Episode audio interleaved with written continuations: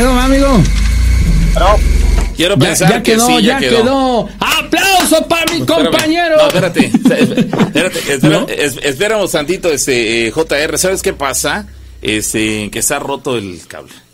Pero sí me oigo, es lo que estoy viendo, Sí. afortunadamente. Yo sí sí estoy. Pero bueno, ahorita ¿Cómo? lo checamos. Está, está roto, está resoldado. No me Pero digas. bueno, sí, pero sí se oye, es la ventaja que ya lo pude resolver ahí rápidamente, ya sabes cómo es uno de ingeniero, pero bueno. Así las cosas, bueno, ya, aquí estamos ya, ahora sí, ya listos para escucharte, JR, perdónanos la, la, el inconveniente, pero ya sabes que de repente la tecnología, eh, pues no tiene palabra de honor, ¿verdad? Y nos hace eh, meternos en, en, dijeran por ahí, en camisa de once varas, complicaciones que, bueno, ya terminamos resolviendo. Pero bueno, ya estamos listos, ahora sí, dispuestos para escucharte, recapitúlanos lo que nos platicabas, el programa eh, pasado. ¿Cómo estuvo el asunto? Porque no- para la gente que no escuchó el programa eh, pasado, Él nos platicaba una historia, nos- se le cortó la llamada. Para contarnos una historia, ¿cierto? Y este, cuando estábamos en la parte más eh, medular de la historia, se le cortó la llamada. Por lo tanto, vamos a retomarla para poder eh, entender todo de nueva cuenta. Así que adelante.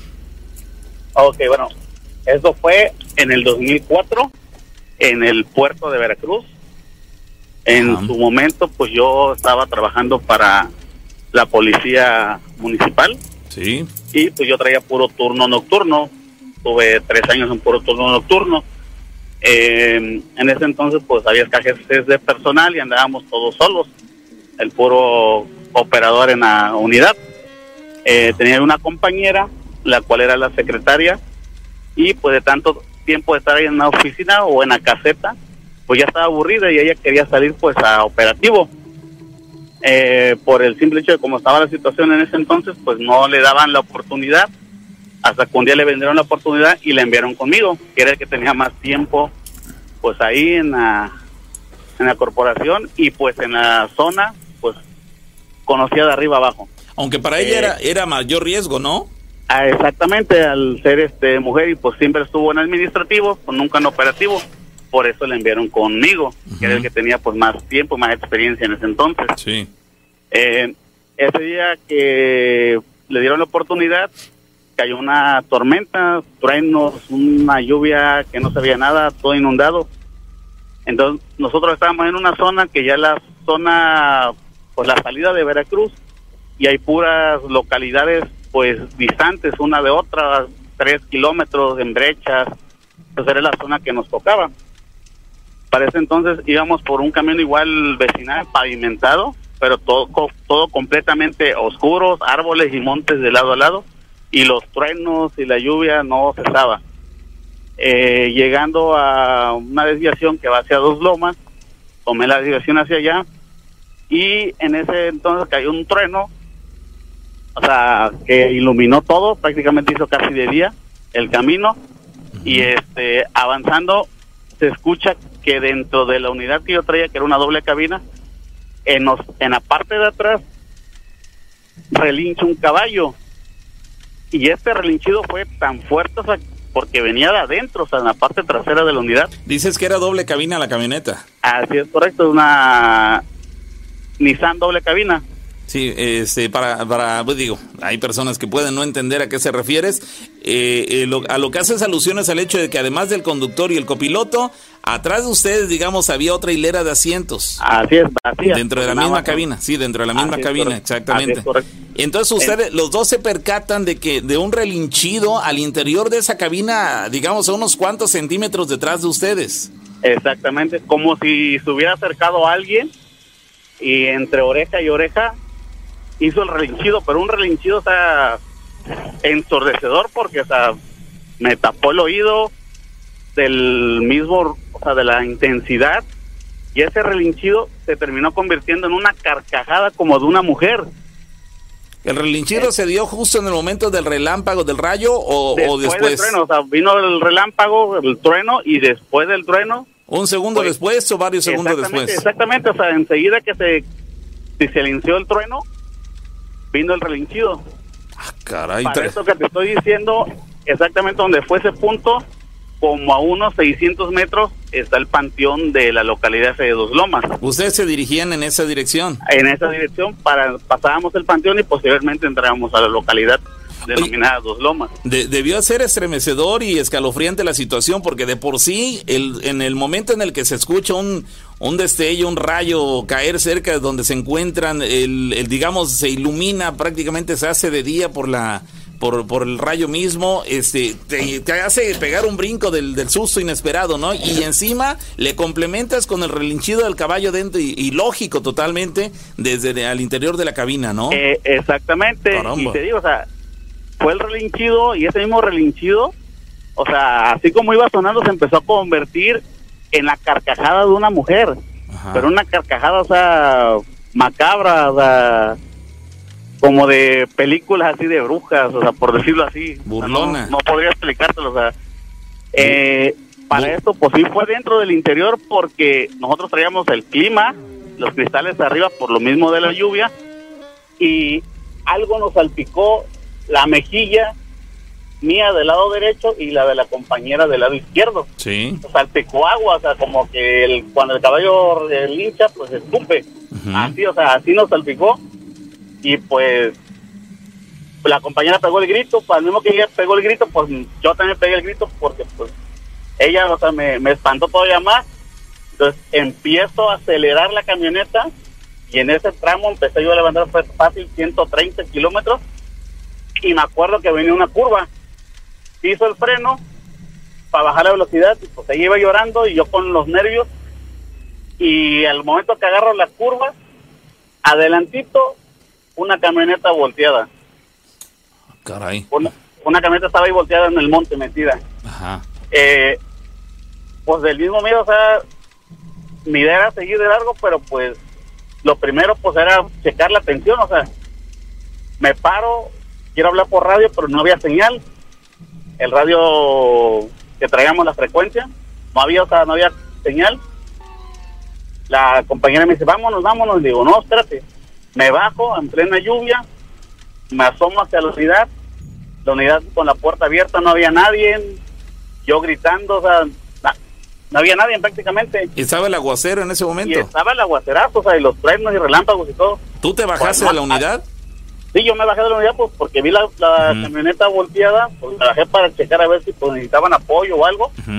Y este pues no había nadie o sea no había nadie en la camioneta me pues me vuelvo a subir a la a la unidad avanzo llegando al pueblo pues había gente me paro y les hago el comentario que había una unidad allá atrás volteada que si sabían de quién era. A lo que me indican que sí o sea que era un señor y estaban afuera de la casa de esa persona. Este pues ya bajé nos entrevistamos con él. Y este señor nos comenta que venía avanzando igual en ese mismo sentido que nosotros, cuando de repente cae un trueno y dice que vio claramente como una mujer salió del monte y se la atraviesa.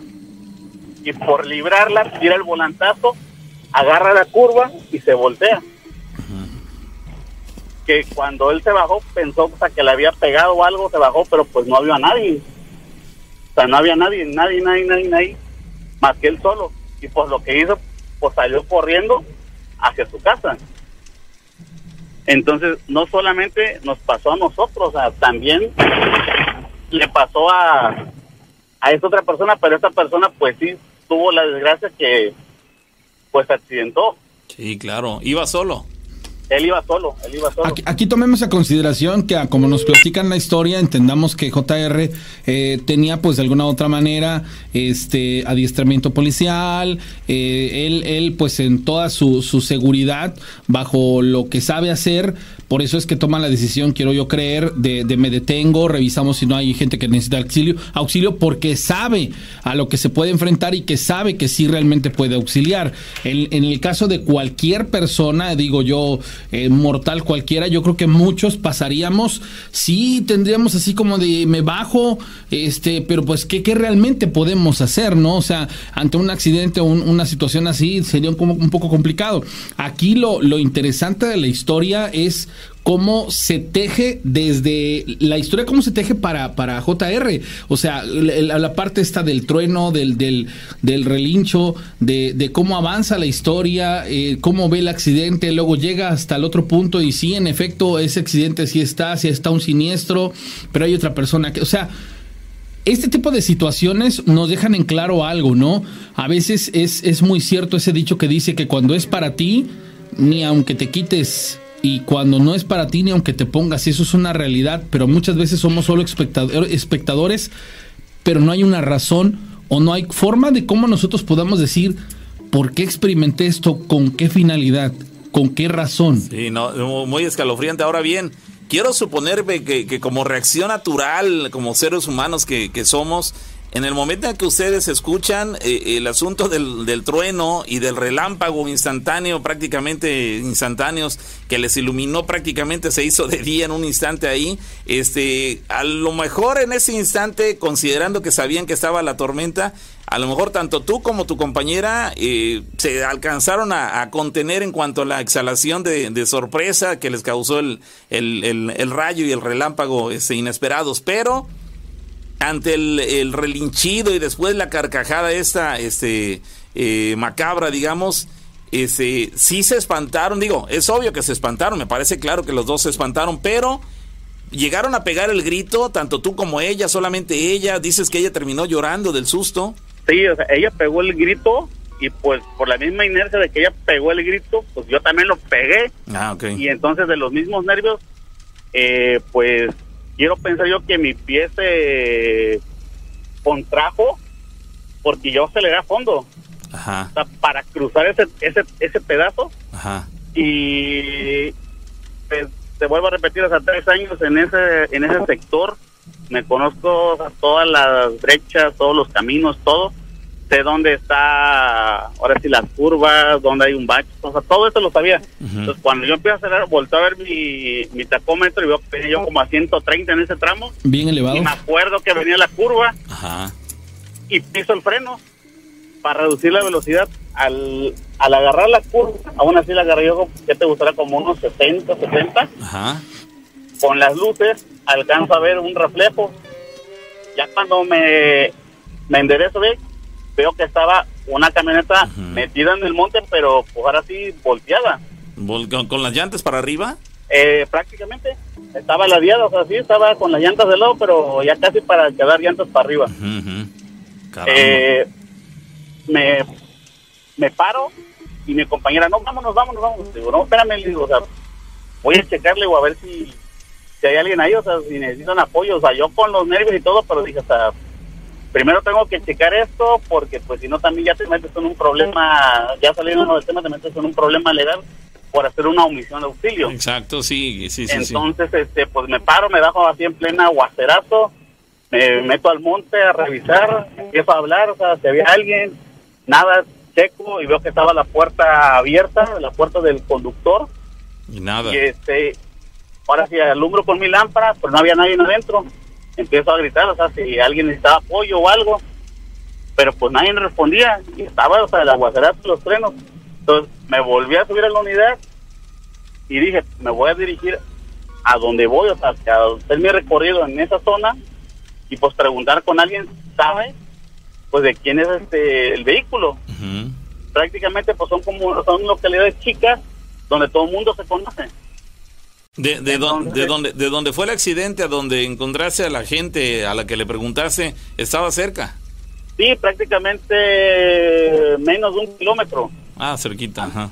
Sí, o sea, debe haber sido como unos 600, 700 metros más o menos de donde fue el, el accidente. Eh, cuando yo llego ahí a la localidad, veo que hay gente en una esquina, en pleno aguacerazo, algo que se me hizo raro, me paro y pregunto, oigan, ¿saben qué? Este, vengo de acá atrás, acá hay una camioneta volteada, ¿sabrán de quién es? Si necesita apoyo, necesita una ambulancia o algo. Me dicen, sí, dice, es de aquí del vecino, está dentro de su casa. Ok, pues ya me paro, saco mi libreta para tomar datos, este, y ya pues cuando veo a la persona, pues estaba en una silla sentada, o sea, estaba pálido. Yo ahora sí asumiendo que había sido pues de los nervios del accidente. Ya platicando con él, o sea, le digo que si estaba bien, que qué es lo que había pasado, y lo que él lo único que me dijo dice, es que me salió la mujer del monte, y por no llevármela, tiré el volantazo, me ganó la curva y me salí. Pero me bajé a ver y no había nadie. Sí, a, a- a mí me, me deja como mensaje que tanto a él, con eh, eh, esa figura fantasmagórica, con él sí logró su cometido, Así con, es. contigo no. En otras condiciones hubieras perdido el control de la unidad, hubieras eh, acelerado como dices que, que lo hiciste. Eh, digo, lo que jugó a tu favor es que conocías el tramo carretero, sabías dónde había un bache, dónde había una curva, dónde había una recta, en fin. Y bueno, el conocimiento de la carretera hizo que, que reaccionaras y un momento dado casi casi frenaras, redujeras la velocidad y evitaras un accidente. De no haber conocido la carretera, probablemente hubieras continuado tú con el, eh, con el pie al fondo y a lo mejor también hubieras terminado volcado y accidentado en el lugar, quién sabe si incluso hasta perdiendo la vida, tanto tú como tu compañero. Es decir, lo que en ese lugar estaba aconteciendo en el momento de la tormenta era algo maligno que quería cobrar la vida de gente. En el caso del hombre este, salvó la vida. En el caso ese- de ustedes también, pero estuvieron cerca de no haberlo este, vivido para contarlo. Así es correcto. Y pues, ya que arre- arreglamos este asunto con la persona, pues ahora sí, ya aquí nos, pues esto ya tiene ya años, este, pues siempre tienes que dar parte a tránsito por, por incidente. Entonces, pues yo les indiqué que tenía que dar parte a, a- a la autoridad competente, en este caso tránsito, pues para lo del vehículo Sí. pero entendiendo lo que a mí me había pasado y lo que a él había pasado, pues era ilógico que alguien fuera a creer. Entonces le dije, pues mira, estás bien, no te pasó nada. Si tienen la forma de que vayan mueven tu vehículo y se lo traigan, adelante. O sea, yo voy a hacer como que no lo vi y este, pues porque todavía es otro gasto más pagar una multa por aceptar responsabilidad en un siniestro. Y pues sí, dijeron que sí, que ellos iban a ir a, a traer el vehículo. Eh, pues ya checando que él estaba bien, que no tenía golpe, nada más que el susto, pues opté por regresarme. La compañera pues llorando me decía que no, dice, no, no, o sea, vámonos por otro lado. Le digo, no puedo, pero ¿por qué? Es que ahí está, y ella seguía dentro de la camioneta, o temblando, llorando, y todo. Y le digo, mira, ahorita vienes de apoyo, yo ando en esto todos los días solo, solo, todas las noches. Si a mí me gana ahorita el miedo y lo traigo, no voy a volver a querer pasar por esta zona. Te lo juro, no voy a querer volver a pasar. Así que mejor regreso y paso porque paso. O sea, no me va a ganar el valor. Oye, me, me- ahorita estoy platicando de manera muy seria, pero a mí se me está ocurriendo algo acá gracioso en el que, di- a ver, caramba, no le llegaste a decir, oye, ¿para eso quieres venir? Eh, con otras digo, palabras. digo, es que digo, a lo mejor ya viéndolo por el lado de la, de la- de la broma, dices, caramba, o sea, son gajes del oficio, nunca vienes, ahorita lamentablemente te toca vivir esa experiencia y te pones como te pones, otro día no te traigo. Pero en ese caso tú trataste de, de asumir tu rol, tu papel como, como este, guardia y dijiste, a ver, mi labor es esa, yo no puedo este, dejarme doblegar por la experiencia que acabamos de vivir. Si por mí fuera, yo también ya hubiera, ya no estaría yo aquí, ya estaríamos Pues en otro lugar a salvo, pero es mi obligación, parte de mi trabajo. Quiero pensar que tú no te atreviste a decirle a nadie en el lugar lo que les había sucedido, ¿o sí lo hiciste? Eh, no, no, no, o sea, porque pues igual lo primero que iban a pensar que pues que estábamos locos. Pero, pero, eh, pero, pero en ese caso lo que tenías a tu favor, de, de- a, la- a favor de tu versión, es que este hombre también lo acababa de vivir. Y en ese caso podía decir, miren mi compañera, yo sé que a lo mejor estoy haciendo algo indebido, tener que abrirme de capa aquí con ustedes y decir la realidad, pero miren, a nosotros nos acaban de pegar un susto, de allá venimos. Y miren por qué está mi compañera llorando. Está desesperada, desconsolada en la, en la cabina de la camioneta de la patrulla. Este, porque no se, no, no soporta el susto. Es más, a lo mejor a mí mismo me ven pálido, me ven mal. Pero estoy tratando de mantenerme muy profesional aquí realizando mi labor. Pero nos acaban de pegar, pegar un tremendo susto prácticamente en la misma curva. Entonces, este, pero trataste tú de mantenerte este, muy, muy ecuánime sin decir eh, nada de lo que les acaba de suceder. Así es correcto.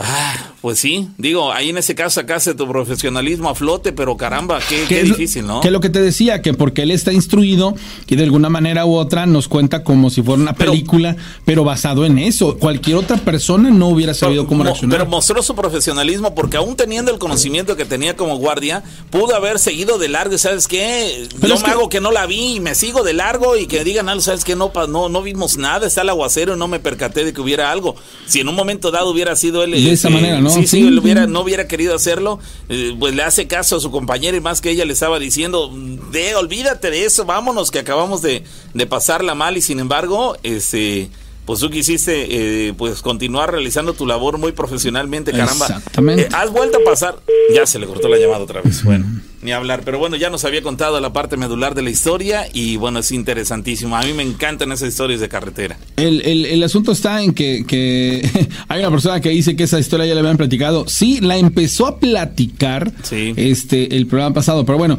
hay un hay un Pero tema no la que concluyó, no la por eso lo concluyó. hizo hoy. Exacto, hay un tema que está en boga antes que cualquier cosa, bueno, para las personas que no nos escucharon desde un principio porque no teníamos conectado el, audio- el cablecito del audio.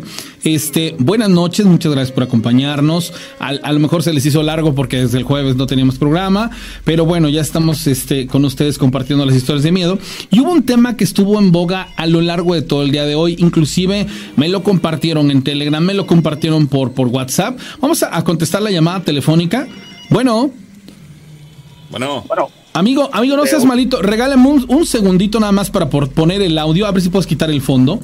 Y esto es lo que se supone se escuchó en un video que se grabó del pico de Orizaba, eh, o de, bueno, perdón, es cierto, del Popocatépetl. Cierto, perdón, perdón, perdón, del Popocatépetl, si estoy en lo correcto. Este. Y, me llama la atención porque la imagen es larga, o sea, la, la, la, bueno, es que me compartieron dos tipos de, de video y precisamente lo están ahorita platicando aquí en el, en el, ¿cómo se llama? Este, en el chat. Y me llama la atención porque, este, se supone que la cámara es y pertenece a la Senapred y no tienen audio. Esto es lo que yo les quería comentar. Sin embargo, este, este, este video, pues, no sé, eh, tiene ahí algo, algo raro. Dice fue filmado por una cámara de la Ciudad de México, pero se oye real, se oye bastante real. Y lo más extraño es que los perros ladran mucho. Bueno, ustedes van a, a poder escuchar un audio de un video en donde se supone que la imagen que predomina es la de la del volcán. Lo más extraño es las circunstancias. Son, son de esas cosas raras que luego comparten y que, que queremos darles a lo mejor a veces una, una explicación más allá de lo que es. Pero escuchemos. Hasta ese punto yo pensé que era el clásico de ah, el de el de de nuevo. exacto, el hago.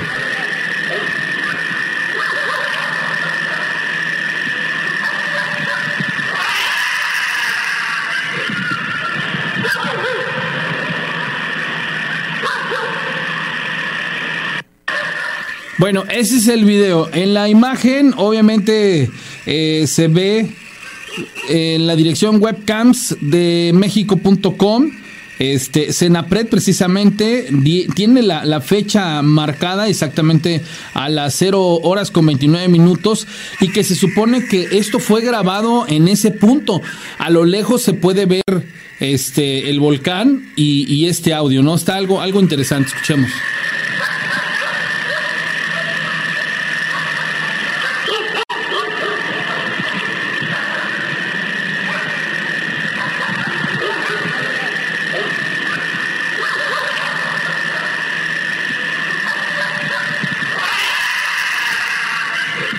Eso es lo que se logra escuchar, juzgue usted.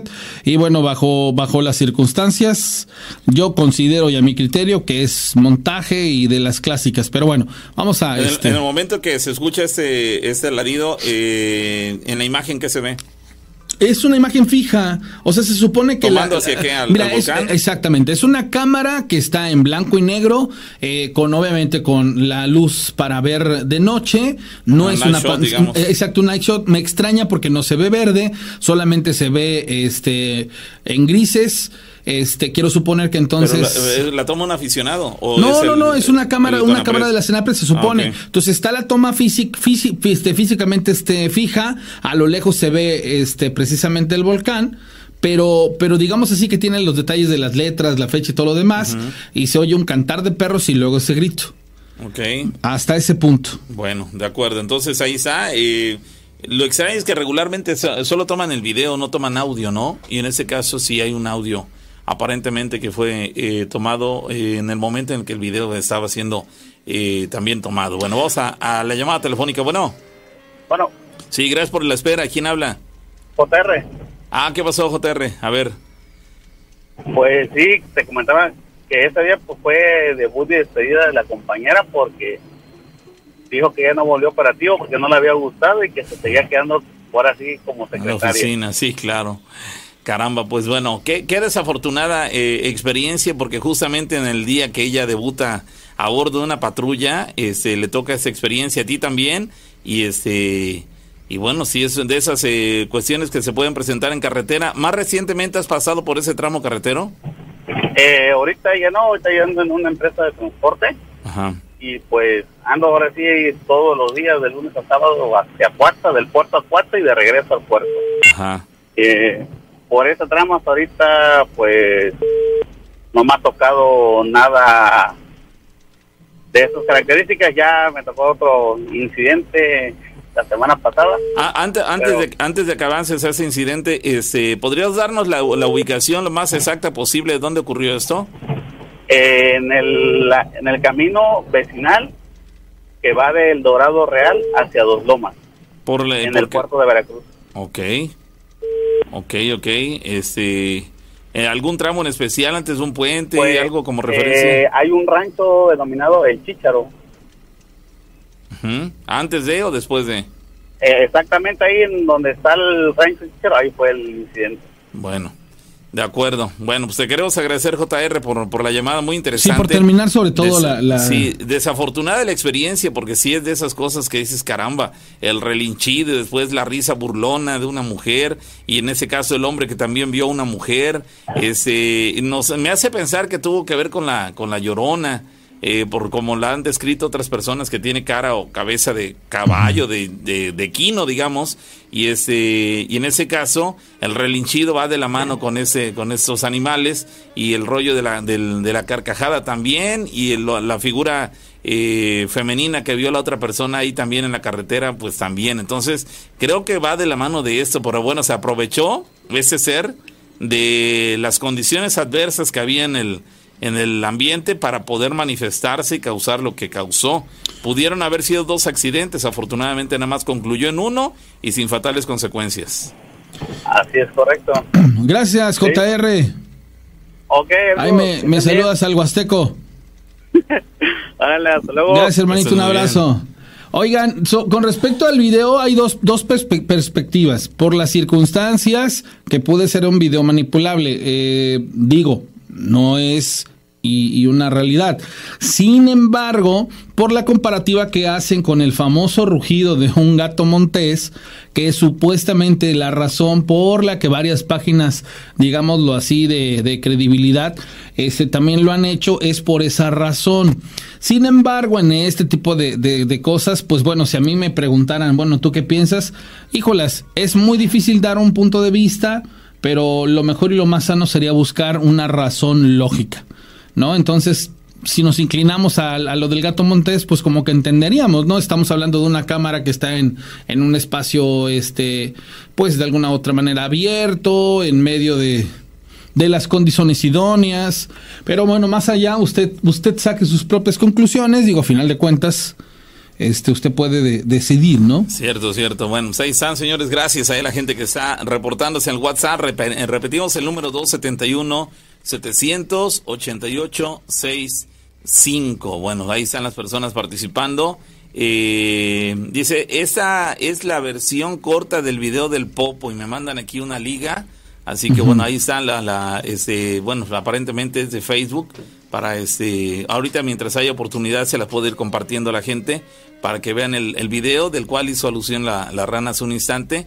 Aquí nos pasan lo que, eh, lo que aparentemente, eh, aparentemente es la liga de ese video para que lo chequen a través de Facebook ahora en cuanto haya oportunidad. Dice por acá, ¿qué tal Pau y Rana? Mi historia es que tanto mi papá como yo somos eh, cazadores y siempre nos vamos a las 7 de la noche eh, en rumbo de, bueno, con rumbo del cerro y a las 8 de la mañana, eh, un día eran la 1 de la mañana, es decir, nos vamos a las 7 de la noche y regresamos a las 8 de la mañana.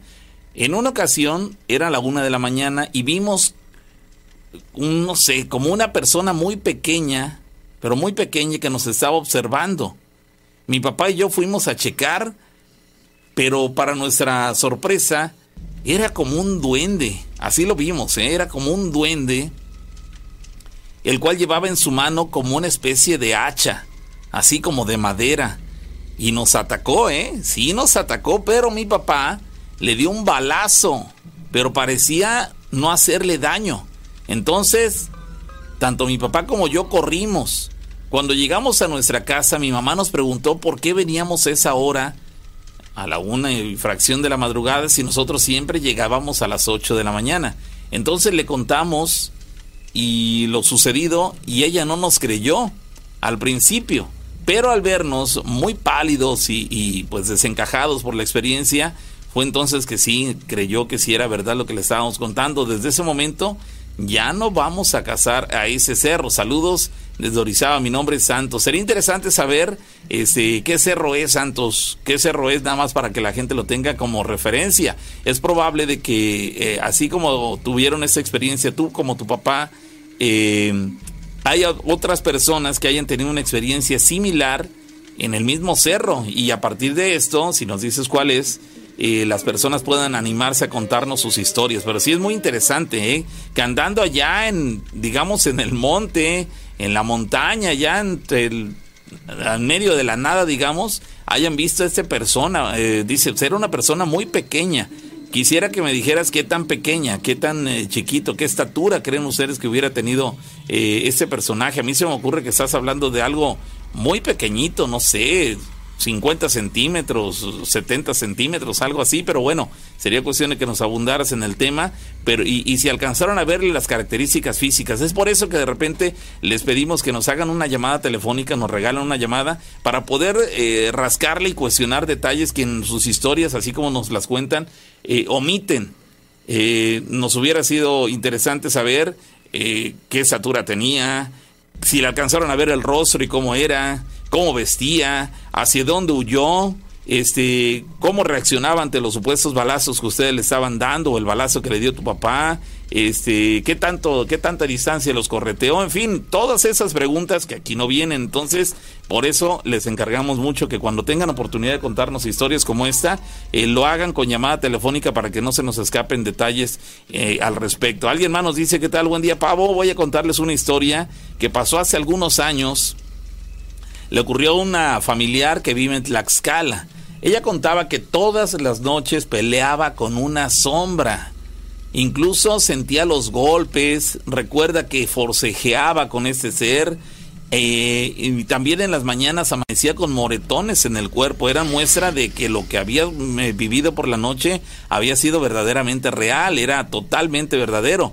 Amanecía dolorida, cansada, muy fatigada por el esfuerzo realizado y en una noche de tantas, mientras cenaban, escucharon que sus borregos berreaban y que corrían de un lado a otro, espantados, alterados. Su esposo salió a ver qué es lo que estaba sucediendo y en el momento que lo hizo vio a un perro enorme, más grande de lo normal, de color negro, el cual parecía, era tan negro que parecía una sombra. En su intento de alejarlo, agarró unas piedras y se las lanzó. se percató que le dio en algunas ocasiones, es decir, si hizo blanco, sí le, le alcanzó a contactar y lo fue alejando hasta que se fue por completo.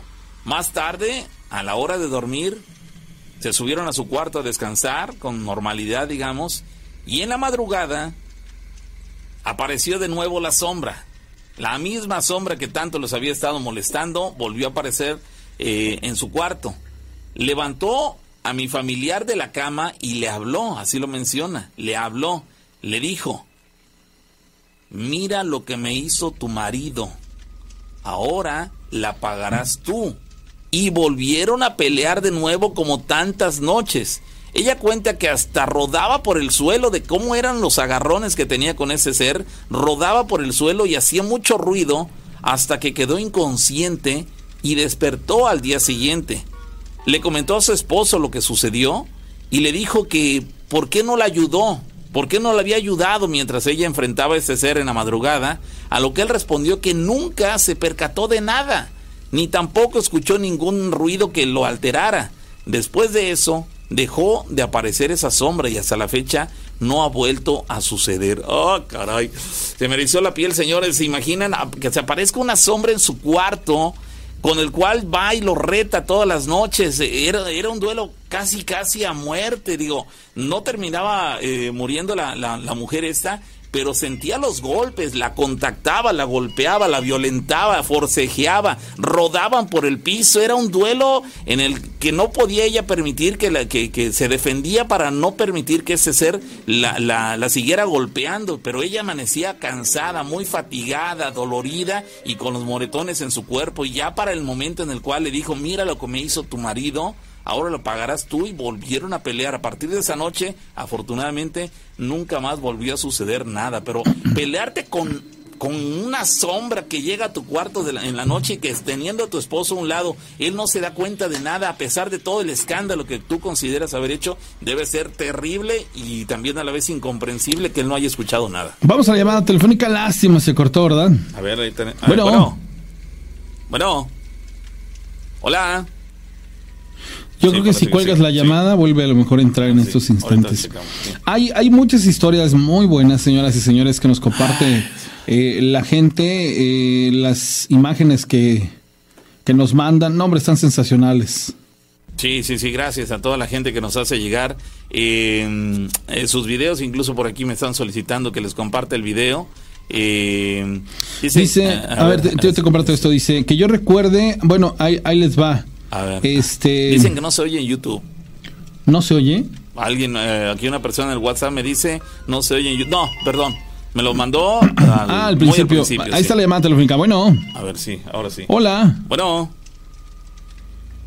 Sí, bueno. Hola.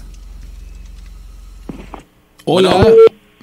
Lástima, se cortó la llamada telefónica. Bueno, les voy a platicar una historia que me, que me escribieron, gracias a toda la gente que me comparte por ahí sus, sus anécdotas, sus historias. Rápido y... les decimos que no tenemos grupo de WhatsApp, ¿eh? Sí, es de Telegram, para es la gente Telegram. que se quiera agregar, para los que, ahí sí, en el chat aparece. Necesitan entrar al chat de YouTube, a la transmisión que estamos haciendo en YouTube en este momento. Ingresan a YouTube, en la barra de búsqueda le ponen historias de miedo con la rana y el pavo, ya que estén en nuestra página, buscan la transmisión en vivo y en el chat, los moderadores a los cuales les mandamos un saludo, les están compartiendo el chat de Telegram. Tienes que instalar Telegram en tu celular, es similar al WhatsApp y, este, y ahí vas a poder tener eh, la opción de recibir todo el material que compartimos. Exactamente. Bueno, la historia que les voy a, platicar, la verdad está este, más que sensacional. Y, y, y, bueno, ahorita le, a las personas que, me lo están pidiendo con gusto, ahorita se los mando nada más, aguántenme tantito porque este, si no me tengo que estar saliendo de la conversación para poderles este, contar lo, lo, que les voy a platicar. Dice, Rana, te voy a platicar algo que me pasó, dice, en unas vacaciones años atrás. Dice, yo soy oriundo de la Ciudad de México y viajo mucho hacia Guerrero, especialmente Acapulco, dice, pero también nos gusta ir a las costas de Oaxaca, dice, y también hacia la zona del norte, dice, pero en el Pacífico.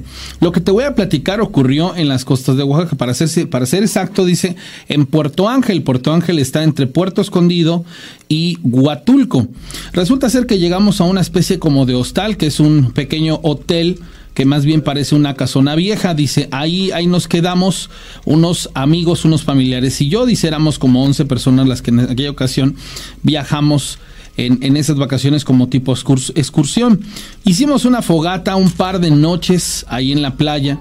Dice, nos íbamos a restaurantes pues cómodos y la mayoría del tiempo nos la pasábamos en el mar, dice por supuesto echando la chela y ya en las noches hacíamos una pequeña fogata y ya a media madrugada pues nos íbamos todos a dormir. La cuestión está que estábamos en el relax total, dice, te voy a ser honesto, dice, llevamos de esas de esas infusiones que te hacen sentirte muy bien, dice, pero lo que te voy a platicar ocurrió justo cuando yo tomé la decisión de no de no fumar. Dice, la verdad es que todos mis colegas lo habían hecho. Yo era el único que había esa noche no decidido no este no fumar, ya te imaginas que.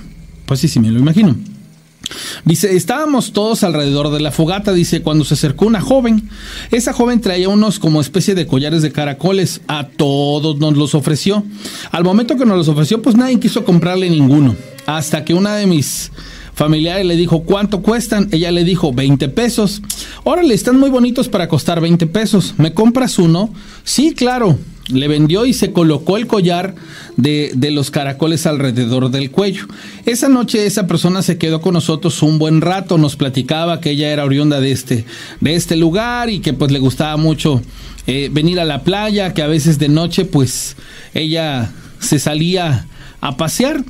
Bueno, resulta ser que ya estábamos ahí todos platicando, dice, les voy a ser sincero, dice, la verdad es que yo la vi de buen ver, dice, pues como todo hombre, dice, la verdad es que quise ver si chicle y pega.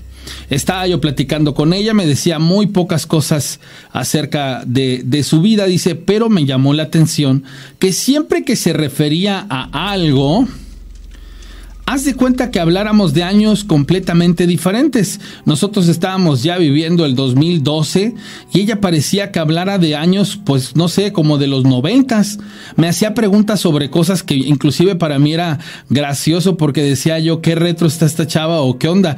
Que no sabe nada acerca de los celulares. Pero bueno, la verdad es que yo seguí y continué queriéndome la ligar. Bueno, para mi fortuna, dice la vera verdad, dice, solamente conseguí agradarle. Este, al final se despidió de mí y me dijo que pues iba a meterse a nadar y que ahorita regresaba, que porque tenía un poco de, de bochorno. A mí se me hizo chistoso porque me dejó precisamente sus cosas a un lado. Dice, ella corrió y se metió al mar, dice, yo ya le perdí la atención, estábamos entre todos platicando cuando justamente apagamos la, la fogata y nos acordamos de ella y todos dijimos, oye tú y la chava. Dice, pues se metió al mar. Dice, en ese momento la verdad me vino una mala corazonada. Les dije, como yo estaba este, sobrio y estaba yo sin fumar, les dije a todos, oigan, oigan, dice, la verdad es que creo que acaba de ocurrir un accidente. Esa chica se metió al mar hace más de media hora, dice, y no sabemos nada de ella. Entonces muy seguramente algo le pasó. Ayúdenme a buscarla. Nadie me hizo caso, me tiraron a loco. Miren, aquí están sus cosas. Aquí las dejó. Dice, y para mi mala fortuna, cuando agarro la bolsa para mostrarles que ahí estaban sus cosas, la bolsa estaba llena de basura no traía absolutamente nada. En, inmediatamente de eso, la verdad es que yo corrí a la orilla del mar, me quedé mirando, dice, yo trataba de ver si en algún momento pues lograba ver algo, algún bulto, pero nada, absolutamente nada. No nos quedó más que irnos al hotel, yo me fui muy, muy consternado, pero pues también igual dije, pues ojalá y mañana la vuelva a ver y todo esto sea solamente un, un trago amargo.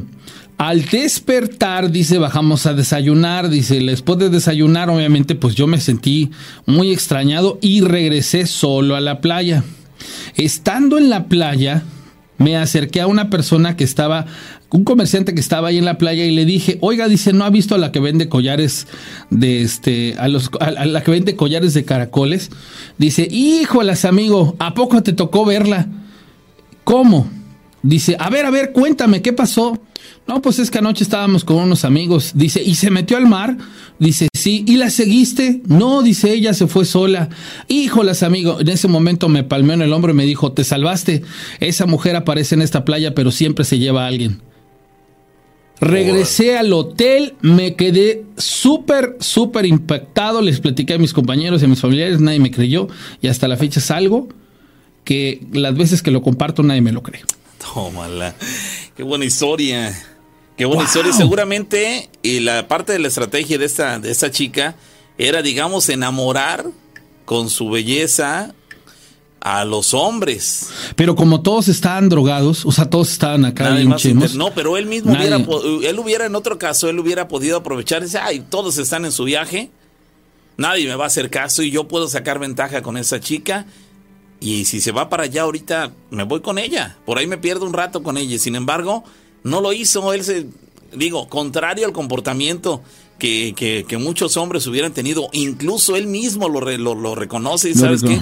Pues dices, pues yo pues, aproveché la oportunidad que estaba muy platicona y pues pude haber sacado algo. Sin embargo, a diferencia del comportamiento de muchos hombres, él se quedó ahí, vamos, no le pareció eh, que hubiera, tuviera oportunidad de algo siguiéndola cuando ella dijo que se introduciría al mar.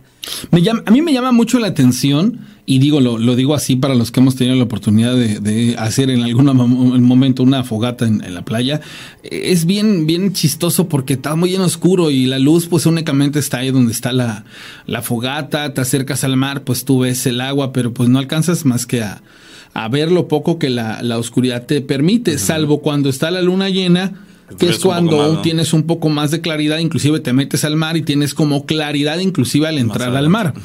Pero aquí, por ejemplo, el hecho de que la persona al otro día llega y pues dice algo, a ver, no, ¿qué pasó? Y llega con un comerciante cualquiera, le dice, oye amigo, de casualidad no, y fíjate bien, la que vende los collares de caracol. Ya lo sabían. Y dice, no me digas que la viste, sí.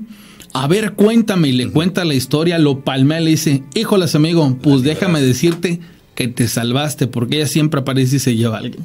Y ahí es en donde dices Sí. tú, Cobra, cobra vida una leyenda, un mito urbano. Por ejemplo, esta persona, oigan, ¿qué creen que se apareció? Sí, a unos que apenas acabo de ver, me contaron que anoche mismo, no me digas. O sea, y mientras para un sector local es el, el claro ejemplo de que la, la leyenda, el mito y todo esto es real, para el que viene de fuera es así como en el shock total de, Sorpresa. ¿qué onda? Sí, sí, sí. Eh, seguramente él, este hombre, después fue a platicar con los vecinos del lugar. ¿Saben qué? Me platicó un turista que le sucedió eso y le dije que la libró. Fíjate, que tiene Otro razón una persona, tiene una razón una persona que le dijo, no, dice, es que tengo, tengo bochorno, dice, voy al mar, ahorita regreso. A lo mejor lo hizo con toda la intención de que la otra persona le dijera, voy contigo. O sea, es que esa es la intención, Ven digo, conmigo, pero claro. como lo ni siquiera le. Es, no, a eso, yo pensé que eso sí había quedado claro. A eso me refiero yo. Que esa mujer lo indujo, lo sedujo, lo, o por lo menos intentó seducirlo con su belleza para que se fuera con él, con ella, perdón. Pero él extrañamente no reaccionó como hubieran reaccionado muchos hombres. Insisto, él aprovechando que todos los demás estaban ebrios o drogados, pudo haber tomado la decisión de irse con ella. Entonces, ahorita regreso. Dice- Pero no, no lo hizo extrañamente porque en principio él sí tuvo la intención. Aquí lo extraño es que no le haya dado continuidad a la intención inicial que tuvo con esa chica. La cortó, se desinteresó de ella o no sé qué sucedió, pero bueno, afortunadamente para él este no la siguió porque quién sabe si hubiera vivido él para contarlo. Bueno, aquí hay una persona o varias personas que preguntan sobre lo del collar. Me dice la, la persona que me cuenta la historia, dice, Rana, lo más, lo más chistoso fue que cuando yo le dije a, a- a mi familiar, oye, préstame el collar que compraste anoche, lo único que me dijo, ¿cuál collar? Oh. Él le dice, el que le compraste a la chica. ¿Cuál chica? No, coño. Tremendo, tremendo. No, es, eso termina de darle un toque de, de, de, de surrealismo a la, a la historia que nos acaban de Cuando contar. vayan ustedes a Puerto Ángel, esto está ante Puerto Escondido y Huatulco, allá en Oaxaca, en la costa de Oaxaca, este, vayan a ese lugar y este vayan Sí. a ese lugar y, y- y de noche y cuando se encuentran al lado de los Si van, collares. si de- van a de- intentar algo con la chica, que sea ahí delante de todos. Sí, no, no se vayan a meter al vayan mar. Sí, porque a lo mejor no viven para contarlo, pero bueno. Dice, dice, oigan, muchas gracias. Saludos a Martín. Este, a- saludos a mi buen amigo Martín allá en los Estados Unidos. Este, me compartió una imagen bastante interesante. Dice, me puedes compartir de qué, de qué es esa, esa, esa imagen. Dice, hola Pau y Rana, ¿cómo están? Soy Pedro. Le mando saludos a mi buen amigo Luis, que está aquí conmigo en el trabajo. Dice, lo que les voy a platicar nos sucedió hace no mucho, tres años. Dice, yo soy trailero, dice, pero desde entonces y hace tres años, dice, la verdad es que me bajé del tráiler. Dice, actualmente sufro de una enfermedad que lo más seguro es que me lleve a la muerte, pero antes de que lo haga, les voy a platicar les voy a compartir algunas de las historias que yo viví, el porqué y la razón de lo cual soy hoy en día este que les escribe. Dice, hace más o menos como tres años veníamos en carretera, yo siempre cargo un machetero, bueno, en este caso un chalán. Dice, lo, veníamos, veníamos en carretera, dice, veníamos platicando, veníamos inclusive escuchando la radio. Dice, a lo largo del camino, él me venía platicando de su esposa y de sus hijos. Nosotros estamos aquí en los Estados Unidos y me estaba platicando que apenas había comprado un pequeño terreno donde les iba a construir su casa. Llegamos al paradero, nos bajamos porque íbamos a cenar y él me dijo, ahorita vengo, voy al baño. Órale. Se tardó. Yo pensé que algo se había entretenido a hacer porque pues la mayoría de, los, de las ocasiones dice, tenemos que hacer todo rápido. Muy seguramente pues fue a hacer algunos enseres mientras seguramente yo cenaba. Dice, la cuestión está que al llegar al, al llegar al restaurante, conocí una mujer que se acercó para pedirme unos dólares para comer. La verdad es que me dio lástima y yo la invité. Se sentó conmigo y empezamos a platicar. Ella es de una región que está en... Aquí ya no le entiendo. Dice, empezamos a platicar, dice, mientras yo me comía algo, terminé de comer y le dije, ya me voy. ¿Para dónde vas? Voy para tal lugar. ¿Me puedo ir contigo? Dice, la mera verdad, dice la chica, pues yo la vi, la vi preocupada y se me hizo fácil. Y le dije, sí, vente, te damos un aventón.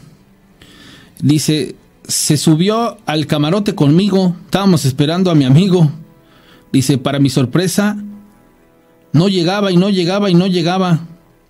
Y le digo a la chica, espérame tantito, voy a buscar a mi amigo, no sé dónde está. Y me dice, Dice, está allá atrás, atrás de la tienda.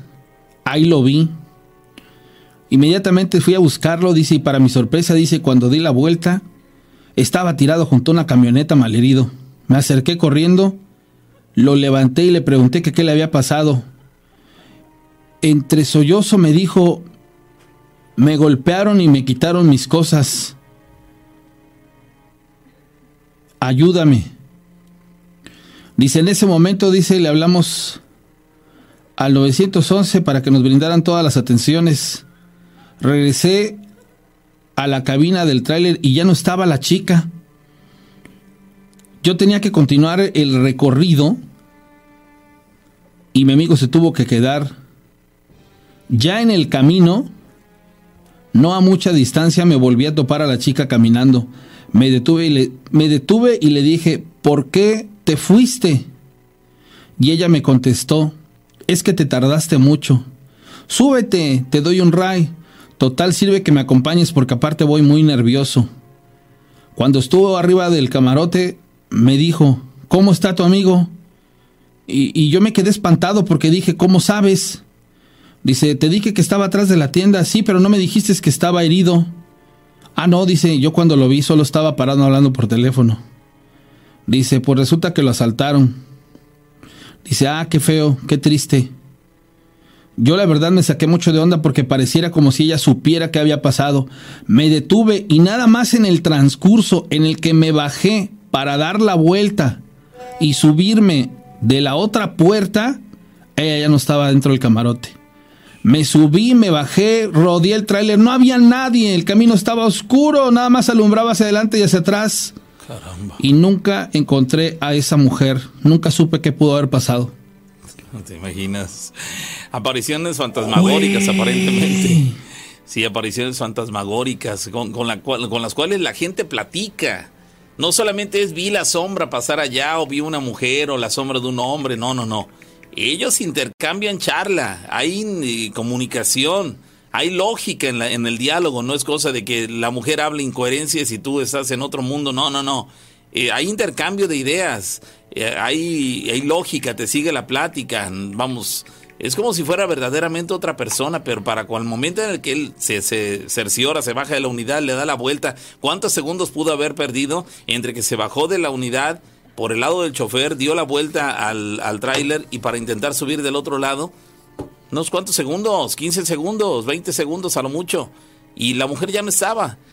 De haberse bajado, él se hubiera percatado del momento en el que la mujer se, se estaba bajando, pero no se percata de nada absolutamente, por lo que todo, bueno, todo indica, por lo que nos menciona al revisar todos los alrededores, que dices, es que aquí nunca hubo ninguna mujer, entonces ¿con quién diantres estuve platicando? Entonces, No, imagínate el hecho de que encontró a su amigo malherido. Me quiero suponer que lo- le dieron unos cates y le quitaron sus cosas. Y la chava le dice, está allá atrás. Y luego le dice, oye, pero ¿cómo sabes? imagínate tú ir arriba de la... ¿Por qué te fu- Para- pues, obviamente por Cusco, ¿no? ¿Por Para- qué te fuiste? ¿Por qué te...? Ah, es que te tardaste. Y, ah, sí, es que mi amigo, pues te dije que estaba allá atrás, pero nunca me dijiste que estaba herido. Ah, no, yo nomás lo vi hablando por teléfono. Entonces en ese momento dice, Mangos, ¿tú sabes qué le pasó? Y me bajo y corro del otro lado para, pues yo creo que me quiero suponer para evitar que se bajara o cualquier cosa. Y dijo, ahorita le abro la puerta Sí. y la reviso y veo si no trae sus cosas. ¿Y, ya no cuál, estaba, maestro? sí. A ver, para la gente que nos ¿Cuál? sigue, la- para la gente que nos sigue en Colombia, en Puerto Rico, no saben a qué se refiere con darle unos cates, se refiere a darle unos golpes. Unas Es que patadas. de, re- de repente la RAN utiliza palabras muy, muy, muy mexicanas que a lo mejor en otros países no pudieran no entender, pero cuando se refiere a unos cates se refiere a unos golpes, una palabra informal que utilizamos este, en el argot mexicano para referirnos a los golpes y este, pero bueno, son son cosas que, que hasta que las personas lo experimentan es como pueden dar testimonio de ello. Oye, por acá eh, ya se comunicó conmigo o con nosotros el, eh, el amigo que nos platicó de él, eh, esta personita que, que vio junto con su papá cuando se fueron de cacería, eh, que pues, él dice era como un duende y al cual dice que incluso se le, le dispararon al darse cuenta que ese ser, este, pues los atacó y que ante esto ellos no tuvieron de otra, su papá no tuvo de otra más que dispararle, pero dice, parecía que, que a este hombrecito no le hacía nada el disparo.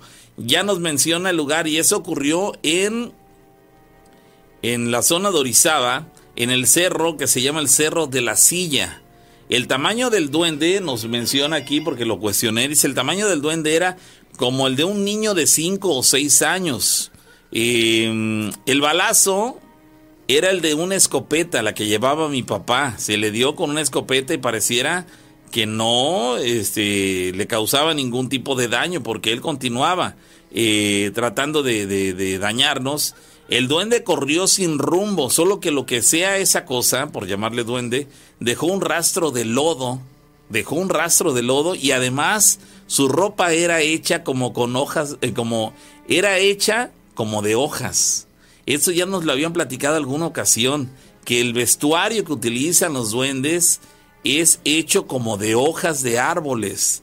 Entonces, este, sí, me suena bastante convincente tu historia. Es muy interesante y este y el hecho de que lo hayan visto ahí en el bosque, digo, digamos que era era pues era un cerro, pero pues el, cerro en esas zonas del país, pues básicamente son bosques, ¿no? Entonces, este pues ahí está la redacción, bueno, la, la descripción que hace de ese supuesto personaje. Lo menciona como un tipo duende, como de 5 o 6 años de... Como lo- la estatura que tendría un niño de 5 o 6 años más o menos. Recibió el disparo de una escopeta, la cual aparente- aparentemente no le hizo daño. Y el duende corrió sin rumbo, dejando rastros de lodo y su ropa era hecha como de hojas. Vamos a, a la llamada telefónica. Bueno. ¿Tenemos llamada? Bueno, Hola. Hola. Bueno. No, ahí tienes que colgar para que vuelva a entrar. Oigan, eh, dos cosas que les quería comentar a partir de la semana próxima, en lunes, lunes 25, voy a arrancar unas emisiones eh, en martes, jueves y sábado a las 8 de la noche. Resulta ser que... que pues bueno, después y gracias a que por los grupos de Telegram hemos conocido a muchas personas muy interesantes, nos vamos a meter a los misterios del mundo para todas esas personas que les gustan los tenores conspiranoicos, que les gustan las cosas de la ufología, que de pronto les llama la atención a lo mejor igual hablar de, criptozoología, eh, de, licantropía, que son precisamente tocar temas como de los hombres lobo, de los animales estos que son, digámoslo así, como, como monstruos, conocidos como, como monstruos, las apariciones marianas, todos los temas estos conspiranoicos que sí se pueden tocar, pues bueno, por medio de llamadas telefónicas vamos a tener estas, estas emisiones especiales martes, jueves y sábados a las 8 de la noche para las personas que no lo puedan ver, pues lo van a poder ver en repetición, pero lo vamos a hacer en vivo. Y esto es con la finalidad de abordar otros temas que, que muchos, muchas personas que nos ven les gustan y han querido aportar, pero a veces ves que estamos en cuestiones de paranormales y este, y a veces los tenores de, de, ufología y bueno, pues se hace hay una, un rollo medio raro. Entonces, para que todas esas historias que ustedes también se saben de ese tipo de tenores, las puedan ustedes este, compartir y, y, pues podamos cada vez eh, abarcar más, más situaciones que nos permitan crecer en conocimiento. Vamos a la llamada telefónica. Ahí está, la tenemos, bueno. Hola. ¿Quién habla? David. Hola David, ¿de dónde nos hablas? De aquí de San Nicolás, de la ciudad de, de Córdoba. Ok, David, adelante. Miren, les quiero contar una historia que me pasó hace muchos años, pero este no me acuerdo en qué año fue, pero fue en el rancho de mi abuelo. ¿Dónde es eso? Allá por Veracruz. Ok. ¿Tú qué edad tenías? No, estaba yo chico, no me acuerdo, yo de haber tenido como unos 12 años. Ok. Bueno, es, era, estaban este, mis cuñadas, mis primos, estaba mi hermano, y estaba yo, ¿no? Estábamos este, a, afuera de la casa del rancho, ¿no? Cuando de repente escuchamos un, un quejido como de una mujer así, ah, pero a, a lo lejos y ya cuando este eh, eh, cuando escuchamos ese lamento un, una de mis tías dijo es la llorona y yo dije no tía a lo mejor ha de haber sido por ahí alguien no negro es la llorona y mm. otra vez la que la volvimos a escuchar otra vez tú escuchaste el lamento como dos veces tú lo escuchaste también Sí, también la escuché yo también. Ajá. ¿Qué hicieron? Y ya después de que escuchamos, este, la verdad, no nos espantamos, pero nos quedamos ahí un buen rato hasta que al final se dejó de escuchar. Ok. Qué extraña situación, no vamos, no, no vieron nada, pero todos los que estaban ahí sí la escucharon con claridad. Así es, Pavo, así es. De hecho, eran como eso de las no era muy noche, era temprano, e, eran como las 8 de la noche. 8 de la noche, qué, qué, qué extraño, ¿no? Porque ni siquiera era plena madrugada, eran, era buena hora del día todavía, bueno, de la noche en ese caso. Así es, Pablo, así es. Después no te dijeron si era común escuchar esta, a esa llorona en el lugar, porque tu tía te lo, lo dijo muy, muy segura de sí, que era la llorona. ¿Qué para ella era, digamos, familiar el escucharla? Bueno, es que eh, ella me contó porque ella donde, desde este momento donde ella vivía, ahí antes las espantaban. Entonces, por eso fue que me dijo, no, este, ese, ese, es la llorona. Sí, claro. Sí, pero pues se escucha aterrador. ¿La escucharon demasiado lejos o no tan lejos? La escuchamos, sí, fue algo muy lejos. Algo lejos. Sí, sí la escuchamos, pero lejísimos. Ok.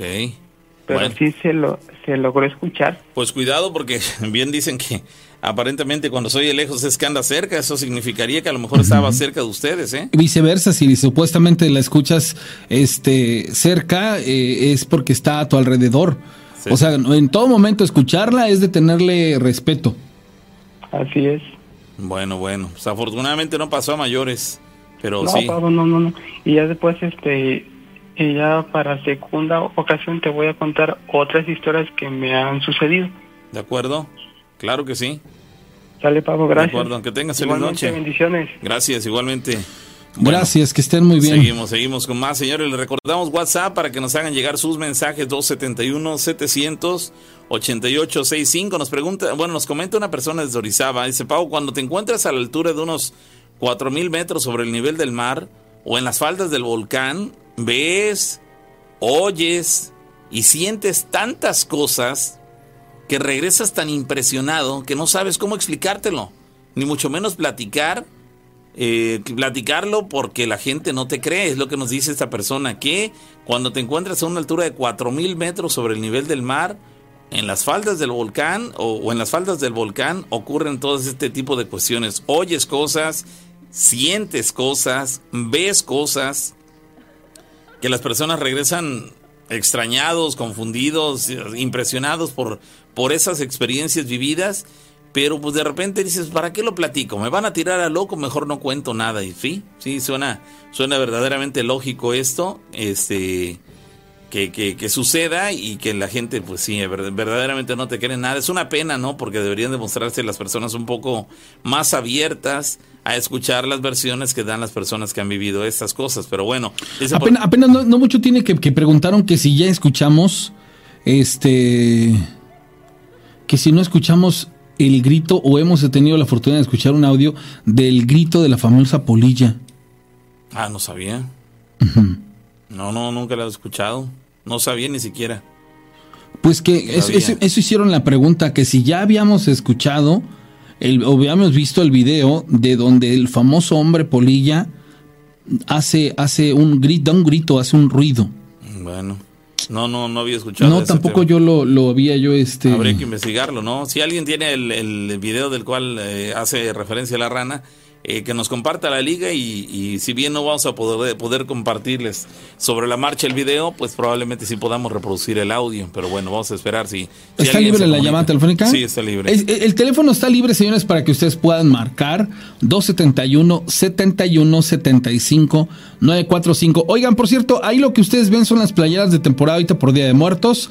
Este, si alguien se interesa por adquirirlas, 271 718 4498 y me contactan y ya les digo qué show sale. Por eso es que las están baby en el en el video, ¿sale? Dice, ¿qué tal, Rana? Pavo dice, me gustaría contarles un sueño que tuve recientemente. Resulta que en mi sueño me encontré un pedazo de madera, nos comentan, me encontré un pedazo de madera que tenía algo escrito.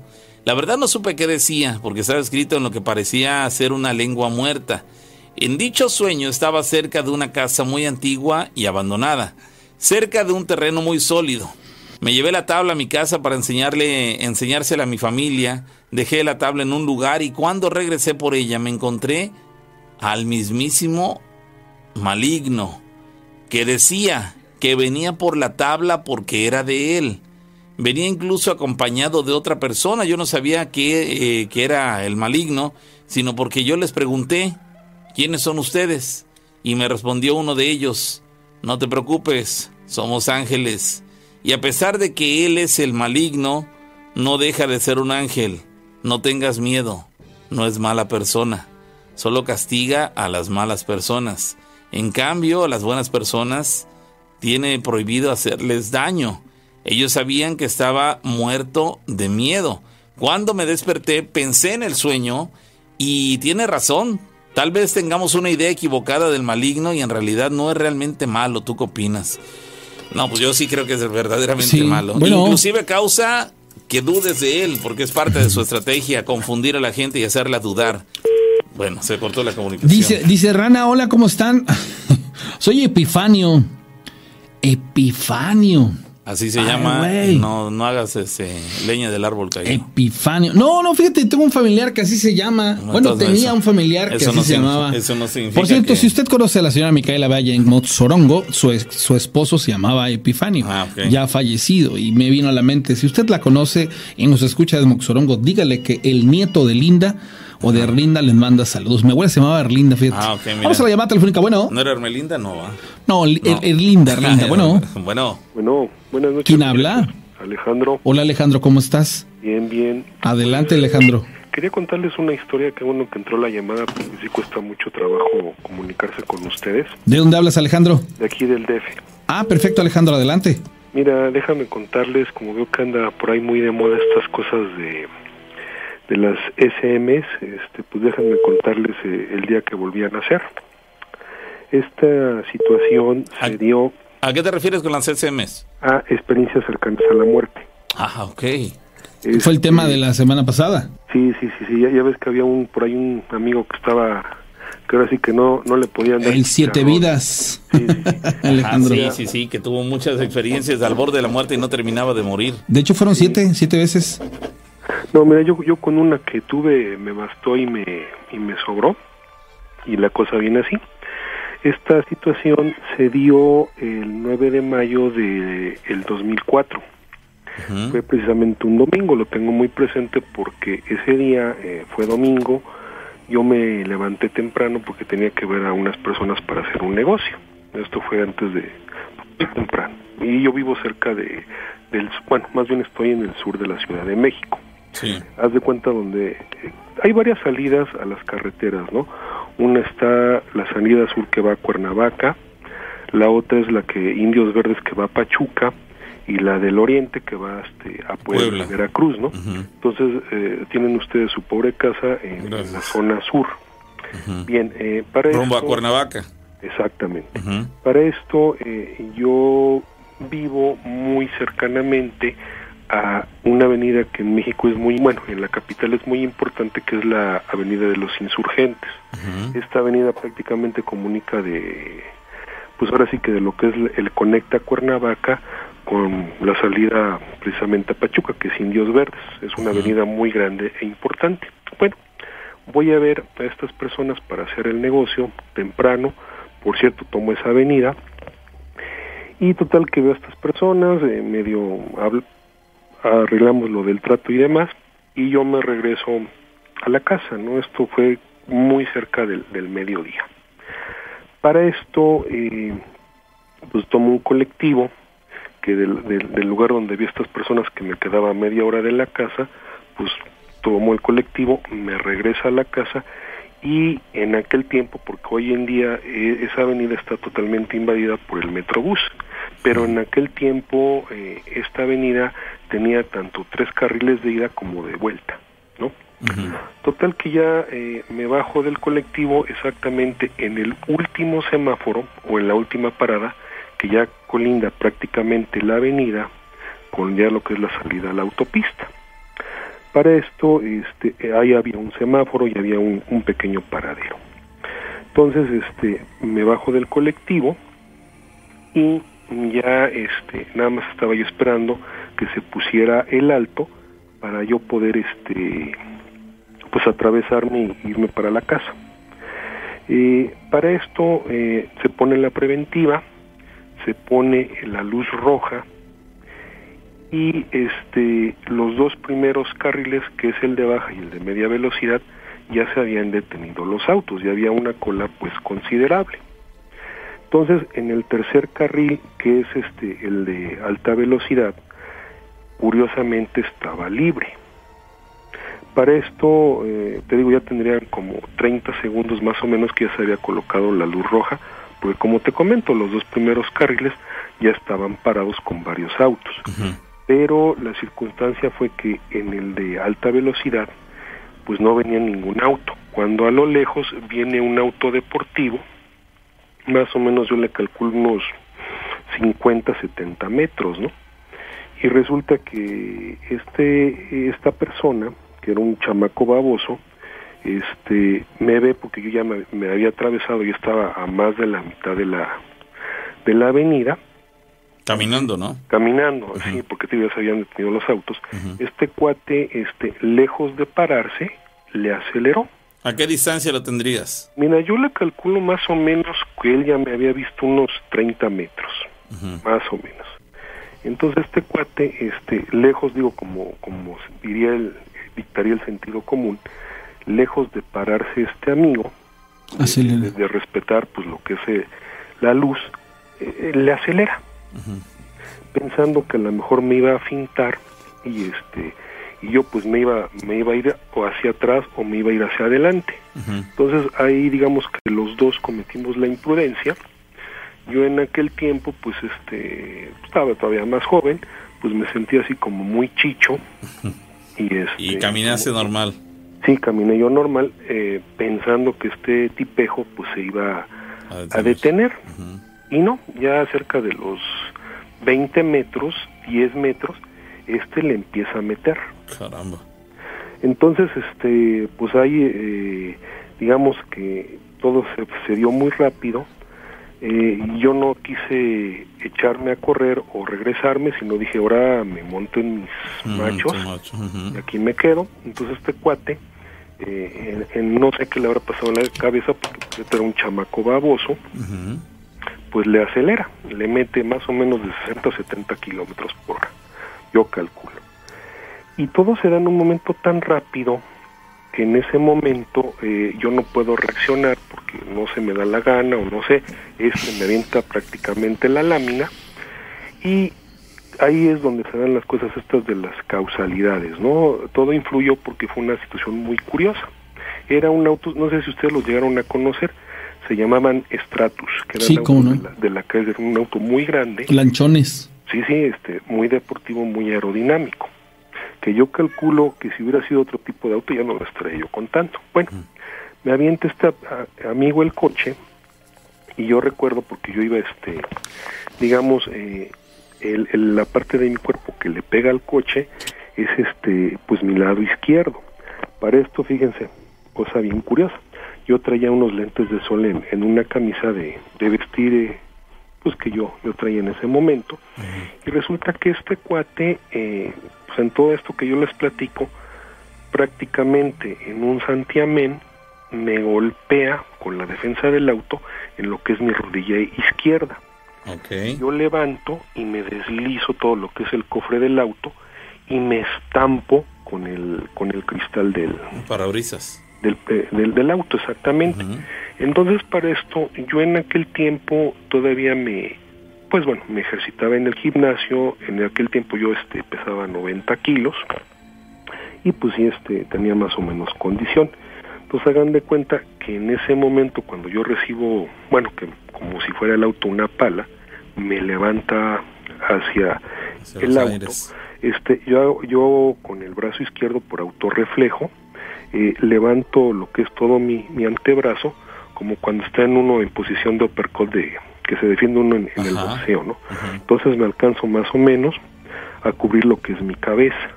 Pero les reitero esto es eh, en un fue una cosa instantánea prácticamente Son los tres segundos más, más contados, más ampliamente. Te puedo apostar que fueron a lo, a lo máximo tres segundos, Sí. pero para ti parecía que fueron No, fue 20. hasta menos, tío, porque todo fue Sí. instantáneo. Entonces, este, les digo, yo este, levanto el brazo, eh, pues me levanta todo el cofre, me deslizo y me estrello todo mi cuerpo, así de cuenta que me hice como cochinilla y me estrello en el este, en el parabrisas de este cuate. Este, yo para esto hagan de cuenta que escucho un estallido totalmente sordo, como ya ven cómo se, se oyen los cristales. Este oigo ese ese ese golpazo. Y les digo yo estaba hecho bolita. ¿Con, con qué parte de tu cuerpo eh, golpeaste el parabrisas? pues fue prácticamente todo el brazo. O sea fue fue todo el digamos que lo que se llevó todo el impacto fue mi brazo izquierdo porque estaba cerca de la cabeza y este y todo lo que fue el torso porque les digo pues me me, me, me deslizo totalmente y este y como me hago yo bolita precisamente por la inercia del golpe pues les, les digo me hice como como una cochinilla y prácticamente lo que fue parte de mi cabeza y, y el antebrazo y la espalda son los que se estampan porque el parabrisas de este cuate quedó todo abolsado no ¿El, En el- impacto momento- fue a la altura del, del conductor o del, pa- del eh, copiloto? Sí, sí, sí, fue del lado del, del conductor, les digo, porque este cuate pues pensaba fintarme y les digo, los ambos cometimos la imprudencia, este de aventarme el auto y yo de no de no moverme porque yo decía, pues yo tengo la razón, oye, pues ya están dos carriles parados, es- todavía está pues ya casi el minuto del alto y este güey me avienta el auto. Entonces, este, en ese momento les digo que siento yo, que escucho más bien dicho el estallido, yo ya no alcanzo a reaccionar. En ese momento este amigo se para de, les digo, venía como a 60, 70 kilómetros, se para en seco y yo, pues ahora sí que en, en reacción pues del, del golpe, por la inercia, pues yo salgo proyectado hacia arriba y hacia adelante. Esto más o menos háganle de cuenta que fueron aproximadamente unos tres, eh, cua- más o menos tres metros de lo que vuelo por los aires y más o menos caigo a cuatro o seis metros este, donde este cuate se frena. Para esto pasa una cosa muy curiosa. En lo que yo voy viajando por el aire, pierdo la conciencia en parte, pero en parte toda mi vida, así hagan de cuenta que en un santiamén, mm, es, es muy curiosa esa situación, ¿no? Porque tanto en lo espiritual como en lo mental eh, pasa por mi vida todos los recuerdos que tuve desde que tengo uso de, de razón hasta ese momento. O sea que sí realmente recogemos nuestros pasos, o sea, sí realmente se proyecta esa película. Eh, eh, eh, eso es lo curioso. Yo no sé cómo la, la, vivirá cada quien, porque pues ahora sí que esto ya es cosa de, de cada quien. Pero sí les puedo decir, eh, no la ves y no la ves. O sea, te, es, la sientes, como te dijera yo, como que pasa todo en un oye, pues eran, en ese tiempo yo tenía 36 años, ¿no? 37, entonces, este, pues sí, estamos hablando de una vida más o menos larga, te pasa todo por la cabeza y a la vez eh, no. O sea, esa es una cosa muy, muy curiosa, pero, pero sí, sí tienes esa noción, ¿no? Entonces te digo, eh, que son uno o dos segundos en lo que yo vuelo por los aires y caigo al piso.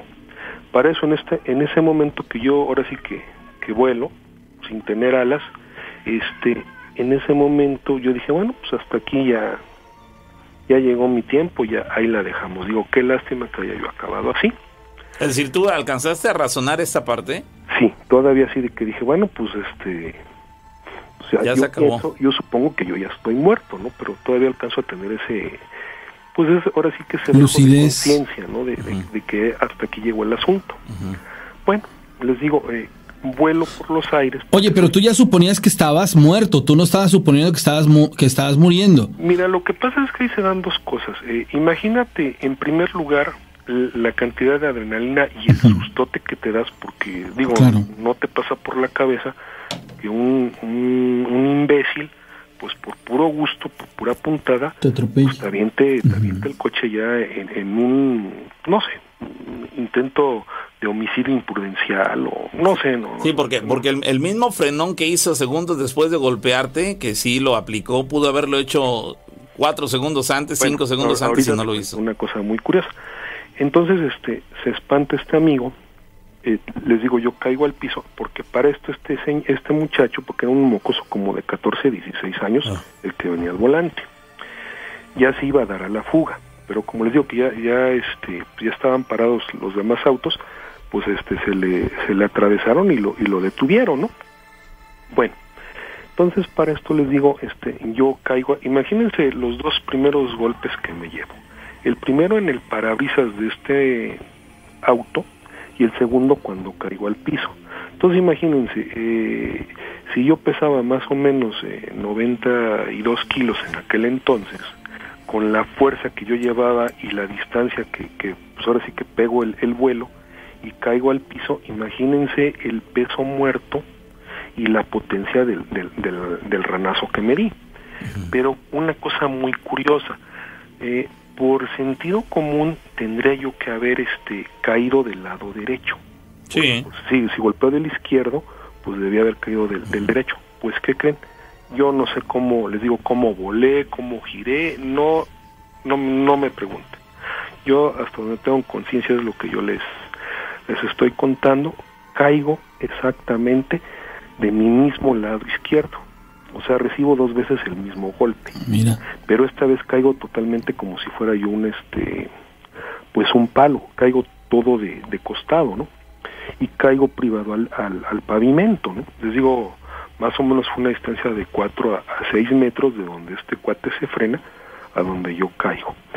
Entonces les digo, eh, sí me alcanza a, a sacar el aire y otra vez, ¿no? Vuelvo a hacer ese estudio de conciencia donde digo, ok, me levanta este cuate, me impacta, el primer golpe no me mató, pero seguramente el segundo este impacto en el piso, pues sí me lo primero que me pasa por la cabeza dije, me reventó las vísceras, este o me rompió algún hueso, la columna, qué sé yo. Les digo, caigo al piso privado, pasan unos 3 5 segundos, cuando de repente vuelvo yo otra vez en sí y digo, ok, bueno, ya me, ya me llevé dos fregadas. Seguramente este, estoy vivo porque lo siento. Ahora vamos a la segunda parte. Vamos a ver si no tengo alguna pierna eh, o, o, la columna rota o si no estoy sangrando. porque ya ven que generalmente cuando hay accidentados, no me pregunten por qué a la gente siempre se le salen los zapatos. Sí. A mí nunca me pasó eso. Entonces, lo primero que yo hago a- al recuperar un poco de aire, digo, no, pues si estoy consciente, estoy lúcido, vamos a tratar de incorporarnos. Entonces, este, lo primero que yo hago con mi mano derecha, porque les digo, todo el costado izquierdo fue el que se, se llevó toda la, golpe. la carga, pues empiezo a incorporarme, digo, a ver, vamos a ver que no tenga nada roto, ¿no? No, pues este, no siento mal las piernas, no siento mal la columna y más o menos me alcanzo a incorporarme. Yo les había comentado desde un principio que pasó algo bien curioso, ¿no? Yo traía unos lentes en la, en la bolsa izquierda de la camisa. Cosa curiosa, a los lentes no les pasó nada ni se volaron. Ahí los traía yo en la, en la, en la bolsa de la camisa. Lo que sí era una camisa amarilla muy bonita, sale raspada del codo porque prácticamente la camisa dio el tallón en el piso. De, de esa lesión, eh, pues nada más me alcanzaron a meter dos puntadas en lo que fue el codo, sí lo tuve un poco inflamado, una que otra raspada en lo que fue el, el brazo, y este y obviamente pues quedé latigueado de las cervicales que hasta la fecha pues sí me quedó este lo le llaman los doctores eh, las vértebras rectificadas porque nosotros en nuestra naturaleza tenemos la, la pues todo lo que es la columna curveada a mí me quedó del todo lo que es el cuello pues las vértebras totalmente rectas ya esas ya no se me compusieron. Bueno pues les comento, este, resulta que ya este, me paro, ahí sale la gente a auxiliarme, porque les digo, este muchacho se quiso dar a la fuga, bueno, como siempre ya saben, este, a la media hora llegaron como 50 patrullas, preguntándome, este, ah, porque me había yo incorporado y los demás, este, conductores me dijeron, no, no, acuéstate en el piso, no te muevas hasta que vengan, este, los paramédicos, porque podrías tener una lesión, ok, pues ahí me tienen que estuve como dos horas ahí en el, en el piso tirado. ¿Tanto tardaron? Sí, en la Ciudad de México, mano. Sí, pues este, les digo, siempre ha sido lo mismo, ¿no? Y bueno, les digo, llegaron mil policías y un relajo. Para esto yo todavía en aquel tiempo se usaban los celulares chicharrones, ¿no? Pues que le habla a mi mamá, le dije, oye, ¿sabes que No te vayas a espantar, me ocurrió esto.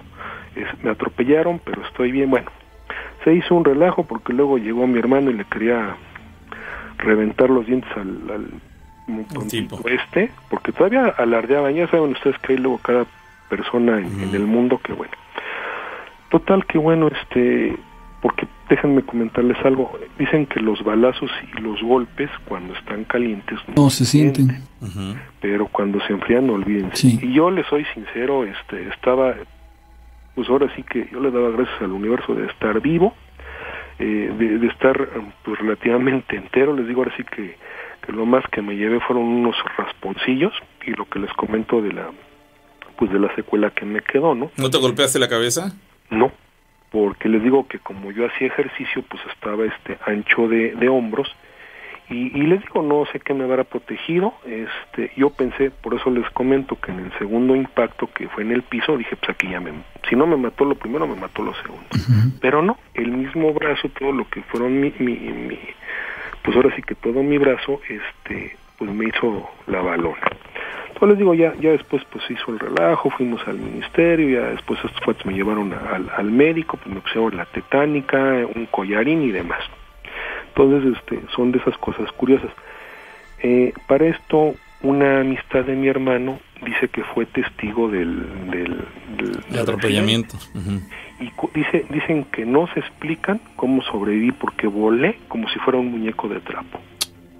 Eh, lo que pasa es que no te degollaste, no te fracturaste la, la, la, la- el cuello. O sea, tu golpe, a, a final de cuentas, el costalazo que diste sobre tu lado izquierdo te libró de que a lo mejor igual hubieras caído con la punta de la cabeza y Mira, ahí hay- te hubieras...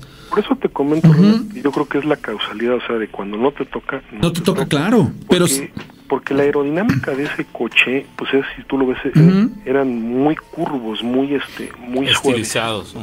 Si hubiera sido un auto a lo mejor con bordes más definidos, más cuadrados, pues a lo mejor digo fácil porque pues me, me pegan en, en la rodilla, pues de menos me hubiera fracturado la rodilla, ¿no? Sí, Entonces, claro. Te digo, esa fue una situación, eh, a lo mejor mis buenos reflejos, la condición que yo tuve en ese tiempo y que realmente no me tocaba, ¿no? Sí, pero, pero hubo detalles que no cuadran, ¿no? Por ejemplo, el hecho de que eh, para el costalazo, para el atropellamiento tan serio que te llevaste, como dice la, la amistad eh, o la amistad de tu familiar, que fue testigo, dices, no, voló como muñeco de trapo, es decir, está clarísimo que debió haber, eh, pues, si no fallecido, por lo menos haber terminado grave y llevado al hospital en estado, no sé, de gravedad extrema. No perdiste los zapatos y es algo muy, muy real. Al momento en el que las personas son atropelladas, dan como un latigazo con las piernas de tal manera que los zapatos salen volando. Y es verdad, ¿eh? porque yo alguna vez fui atropellado y efectivamente tengo entendido, y lo, no digo que con seguridad, porque no recuerdo el momento del atropellamiento, pero y aparentemente los, los zapatos salieron volando y también el hecho de que las gafas inexplicablemente ante el doble viaje, el golpazo sobre el parabrisas, el vuelo por los aires y el impacto en el pavimento era para que hubieran salido volando y se hubieran partido en tres pedazos. Se hubieran, hecho añicos. Sí, claro. Era fue eso, entonces te digo, eh, eh, fue una, una de las anécdotas, este, porque también tengo otras de caballos que se me han subido el muerto y demás, ¿no? Pero te digo, es, esa sí la, la conservo mucho porque porque te digo no este sí sí es verdad eso que te pasa tu vida en un santiamén y a la vez no te pasa pero hay una cosa muy muy curiosa no sí. Entonces este aquí pareciera que, que, te, que te fue mucho mejor que si te hubieras caído eh, en una bajada de la bicicleta Sí, porque te digo, realmente ningún hueso roto. O sea, mira, la única lesión que yo tuve fue una, una raspada que se llevó dos puntos en, mi codo izquierdo. Y raspones. Y, lo de la latigada cervicales, ¿no? Porque esas sí ya no, ya no me quedaron bien. este De vez en cuando ahí tengo alguna ligera molestia, pero te, le soy sincero, para lo que yo lo que yo viví, pues salí rayado. Oye, y, irónicamente, él, él, él se supone que en dos ocasiones, en ese mismo instante, pues es como si estuviera entre la vida y la muerte y por eso es que él logra ver recorrió todo e-, ese recorrido. Ajá, espérame, espérame, yo quiero hacerle dos preguntas. Una tiene que ver contigo. ¿Tú cuando te atropellaron también te tocó ver eso? No, no tú no recuerdas nada, tú nomás... No, no recuerdo qué, nada. ¿Qué es lo que recuerdas de aquella ocasión? nada. No, nada, del accidente en sí nada. Absolutamente nada. Ni siquiera cuando te golpeó, ni el instante, nada. O sea, tú, tú, tienes nada más. Yo venía bajando y de ahí Yo me venía, recuerdo que iba en la bicicleta como tantas otras ocasiones y para el momento en que reaccioné estaba viendo así el, techo del hospital. Y ya. Nada más, no recuerdo nada más. Entonces, basándonos en lo que te pasó a ti, Alejandro, yo te quiero preguntar: ¿qué exactamente estaba pasando en tu vida y qué cosas cambiaron después de este accidente? Hablemos de. de ¿Hubo una enseñanza? ¿Hubo un mensaje? O simplemente pasó? Mira, yo creo, yo creo que como te comento, a veces, a veces uno, porque yo creo que también la vida es, es un conjunto de experiencias, ¿no? Eh, mira, yo ya, yo a raíz ya de que me, me, ocurrió eso, ya soy muy cauto cuando atravieso avenidas, cuando ahora sí que prácticamente me cuido de todo el mundo porque no falta un loco, ¿no? O a veces pues algún despistado, entonces en ese sentido, este, sí me cuido mucho, mucho ya de que totalmente no me atravieso o si le vi bien el agua a los camotes para evitarme que me vuelva a ocurrir eso, porque ahora sí estoy seguro de que me vuelve a pasar eso y ya no la cuento, ¿no? No lo sabes, el otro amigo hubiera apostado lo mismo y le han ocurrido infinidad de ocasiones que le ha seguido contando. Este, ¿eh? Te soy sincero, como no fue una experiencia grata en ese sentido, digo, no la quiero volver a vivir. Sí, es obvio. La verdad es, mira, corrí con suerte o... ¿Le, agarraste esa estima a la vida entonces? Sí, sí, entonces, soy sincero, este, yo creo que lo más lo, más sagrado que podemos tener es la salud, entonces, este, pues digo, ya que te toque porque estás enfermo de por sí, pues esa es otra cosa. Pero de eso a, uno mismo fraguarse su desgracia, porque te digo, no, no falta quien te haga el favor.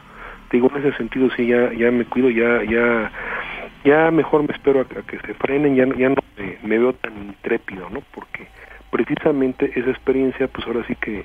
Te hizo madurar. Una, pues una huella y una camisa rota, ¿no? Entonces, y además perdí todo un domingo, ¿no? Entonces, este...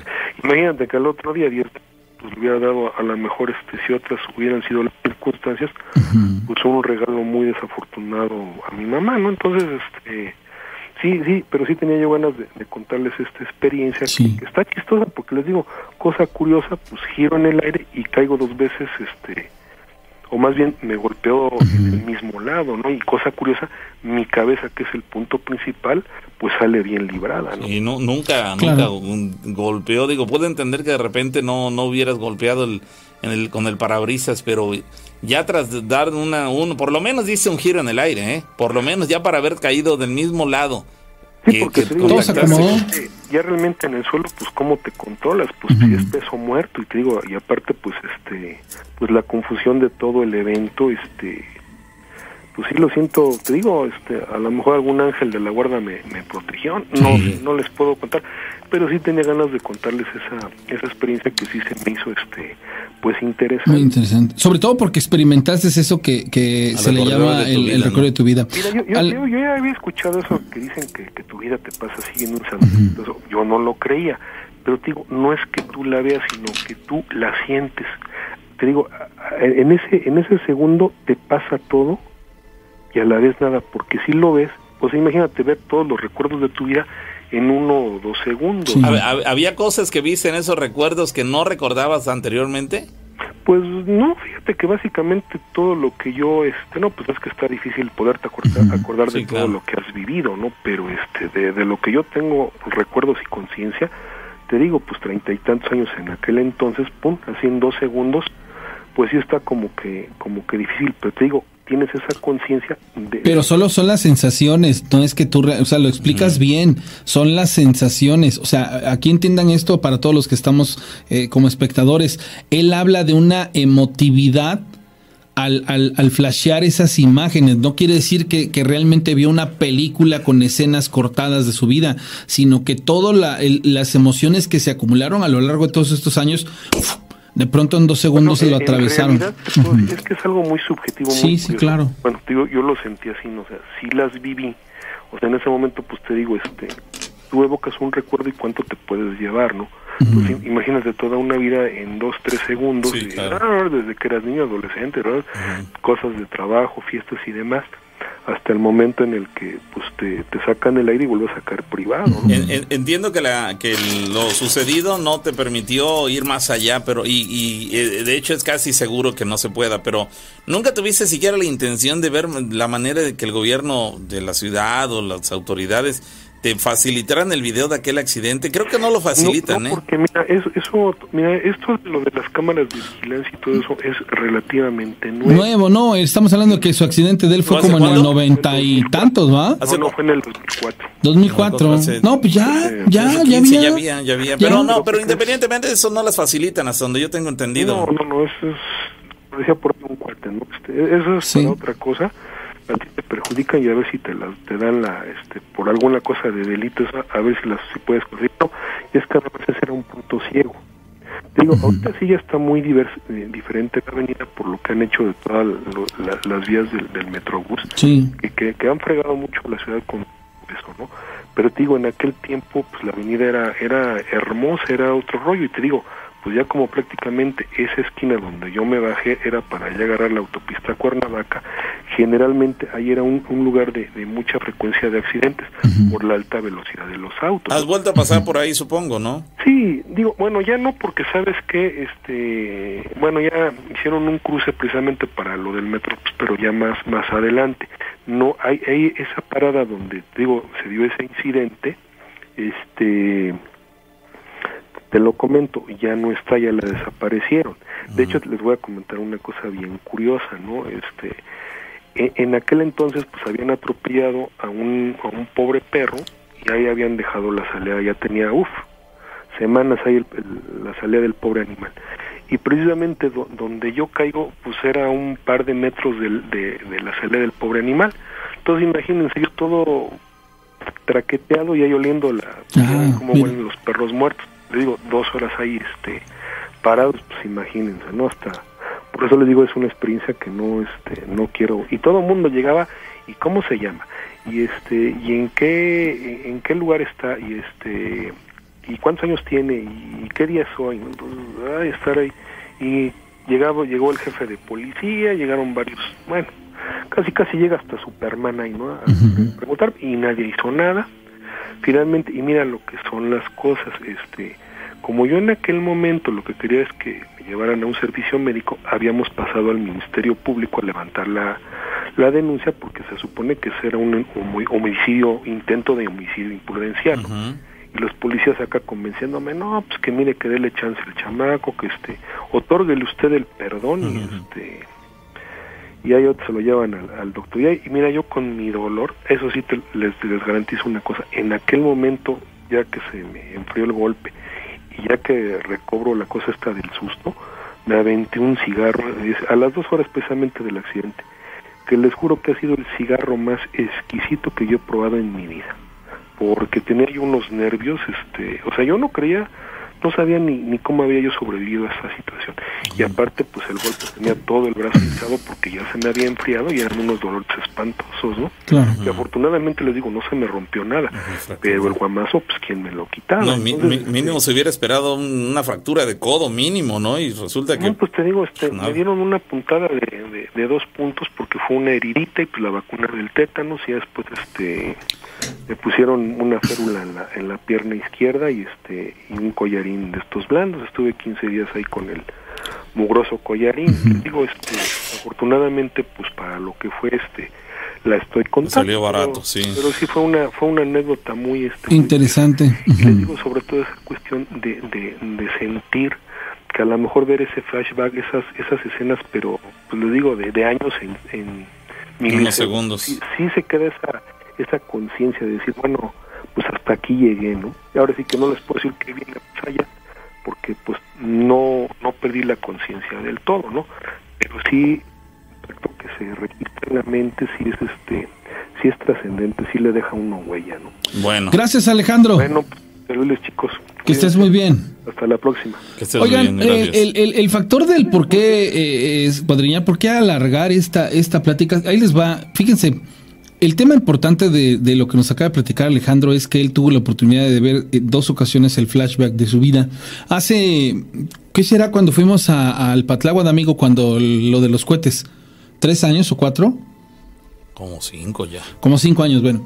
Hace como cinco años, para nuestra mala fortuna, y digo mala fortuna porque la verdad es que se empezaba a, de- a denotar que en esas épocas, en estos años, el, ir a eventos fuera de la ciudad de Córdoba se hacía como complicado. ¿Por qué? Por infinidad de circunstancias que tienen que ver en cuestiones de seguridad. Bueno, yo soy mucho de tener nervios o de sentir una especie como de calambre o de, de, de una extrañeza en el estómago en donde pues como que me avisan, ¿no? Que van a pasar cosas. Bueno, curiosamente ese día, de esto que les voy a platicar súper rápido, no, no experimenté absolutamente nada. Y ahí es en donde yo paso a creer, como lo dijo este Alejandro, las causalidades que pueden modificar los contextos y contornos de diferentes personas. En mi caso, pues yo creo que no se me alarmó, no, no me pasó a más porque no hubo un eco de las circunstancias, pero ahí les va. Resulta ser que estábamos en, en este lugar, fuimos a un evento en donde iba a llegar eh, Nelson Cancela, si lo recuerdo bien, íbamos con una compañera que me acuerdo mucho ese día, este, iba más alegre de lo normal, y este, ibas tú, yo y ella nada más, compañero. No, el commander, ¿va? Sí, también un compañero, El sí. compañero- un compañero más. Bueno, la cuestión está que No llegamos. un- del cantante, un, un amigo Sí, sí, un, amigo que sí le podamos. podamos. Llegamos al evento y este estábamos en una pequeña explanada. Generalmente cuando hay este eventos de este índole y que van a soltar pirotecnia, siempre, siempre yo soy de las personas que corro a la camioneta y me resguardo. ¿Por qué? Porque en el momento que empiezan a explotar los cohetes es el momento idóneo para lo que les voy a platicar. Y curiosamente mi forma de pensar de muchos años atrás se me hizo realidad. Estábamos este, prácticamente en el, en el enlace y estaban al frente de nosotros las autoridades y unas chicas que habían en ese momento pues sido las como candidatas. Curiosamente empiezan los, los cohetes, ¡pum, pum, pum! Y en eso, yo en ese instante, cuando sueltan los primeros cohetes, se los juro que mi reacción fue agarrar y hacer esta, esta posición que estoy tomando y me volteo para dirigirme a la camioneta y justamente cuando hago eso nomás siento aquí en el pecho, ¡pum! Y cuando yo me toco y siento un hoyo, dije, me pegaron un tiro, pero obviamente yo no sentía ni dolor ni nada, o sea, solamente sentí el, el hoyo, me, lo, me meto el dedo y digo, ay, ¿qué pasó? Corro a la, a la camioneta y le cuento a mi compañero y le cuento a mi compañera. y empiezo a pasar por una, una especie de desesperación porque me dicen mis compañeros, se los juro que su reacción fue, ¡Ah! Fue un cohete, fue un cohete. Y yo así como de, ¿cómo creen? Me levanto la playera y hasta que ven la sangre, ya es así como de, ay güey, pues ¿qué te, qué te, ¿con qué te pegaron? Lo que nosotros dedujimos en esa ocasión fue que fue con una de, esas de postas.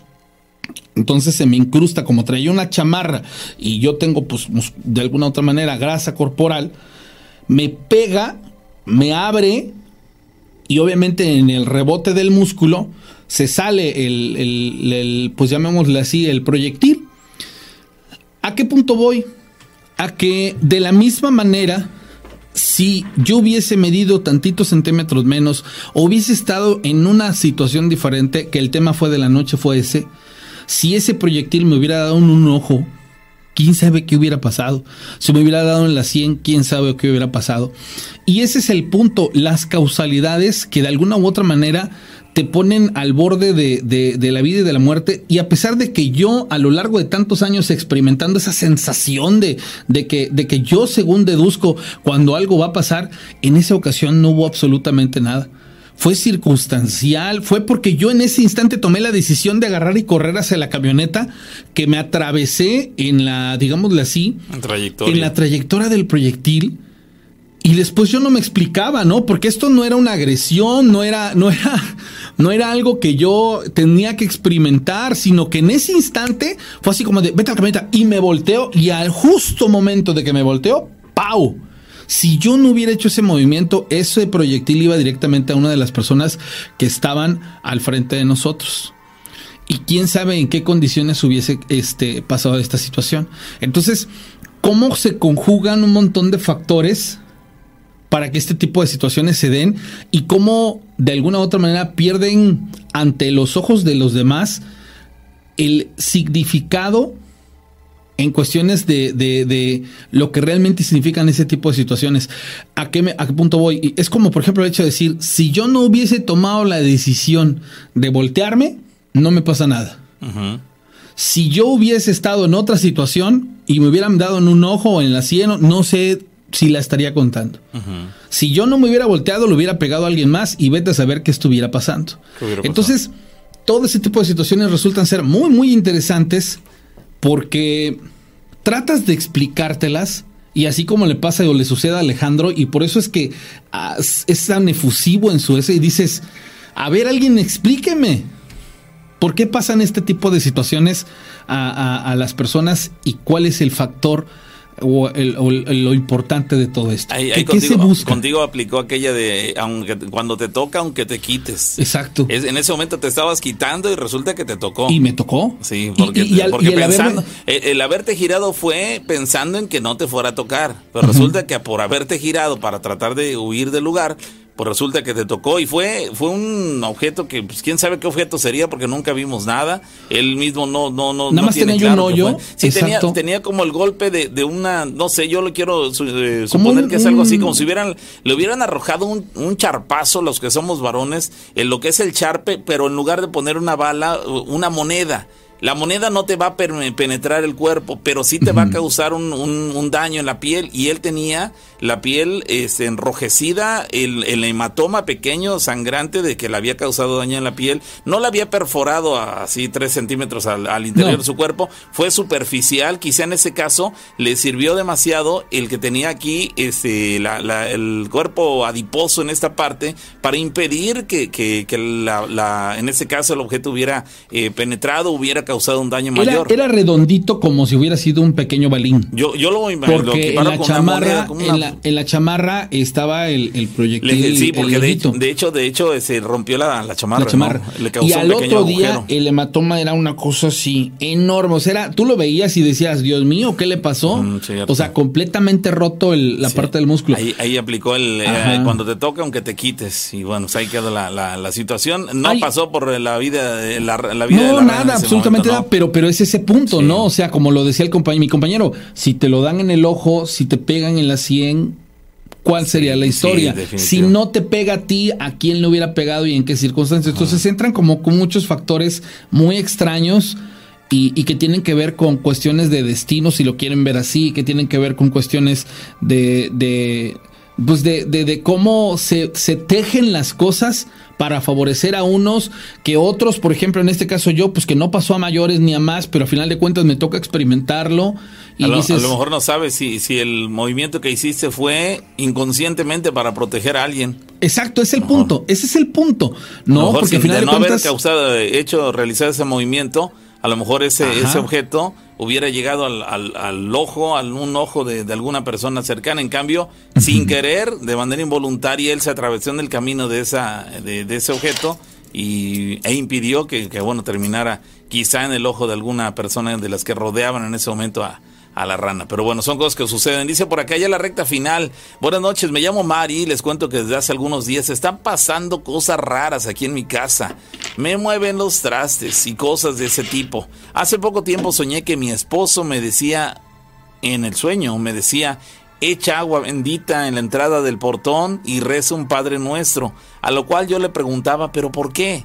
¿Qué pasa a lo que... Eh, ¿Qué pasa? A lo que él me respondió, tú solo echa agua bendita para que él no entre. Yo le pregunto en el sueño, pero ¿él quién? ¿De quién me hablas? ¿A qué te refieres? Y él solamente se, se sentaba en la entrada de la casa a esperar. No sé, eh, no sé qué, pero él esperaba que alguien llegara hasta ahí. Eh, quedó mi sueño, pero justo hace unos minutos, dice esto, nos lo platican hace poco más de media hora, justo hace unos minutos se empezó a mover sola una mecedora que está abajo de la mesa, eh, que está bajo la mesa. Yo estaba sentada justo a un lado, obviamente me asusté. En ese momento, pues me paré de la silla y salgo a echar agua bendita afuera en el portón y justamente él está sentado en la entrada de la casa como pasó en mi sueño. Aparte de que desde hace una hora escuchamos a un gato dentro de la casa, pero no hay ningún gato adentro.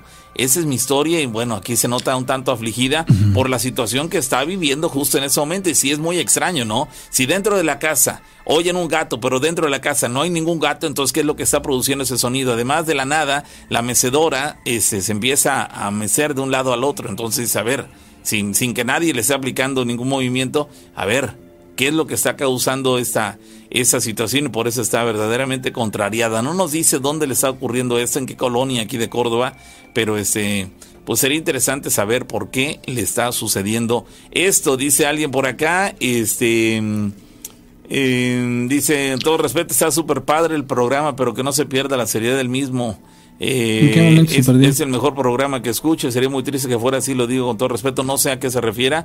¿A qué se refiere con que pierda la seriedad? No, pues si, si te refieres a la llamada de esta persona, pues nos resulta sumamente interesante también lo que nos platicó. Pero bueno, son puntos de vista y lamentamos si el día de hoy no te, no te ha agradado. Este, dicen por acá. Oye, Alberto, Alberto Escobar, que es el que, el que estoy viendo que escribe ahí en el chat de YouTube. Alberto Escobar, ojalá me pueda regalar un mensaje en WhatsApp o en Telegram. Me interesó algo que tocaste al principio y me lo puedas compartir. Mi, tel, mi, mi WhatsApp es 271-718-4498. Alberto Escobar, ojalá me puedas mandar un mensaje para, para que me, me, puedas platicar algo de lo que compartiste, es que me pareció muy interesante. De acuerdo. Dice, ¿qué tal? Buenas noches. Les cuento una breve historia, la cual, por cierto, es muy triste.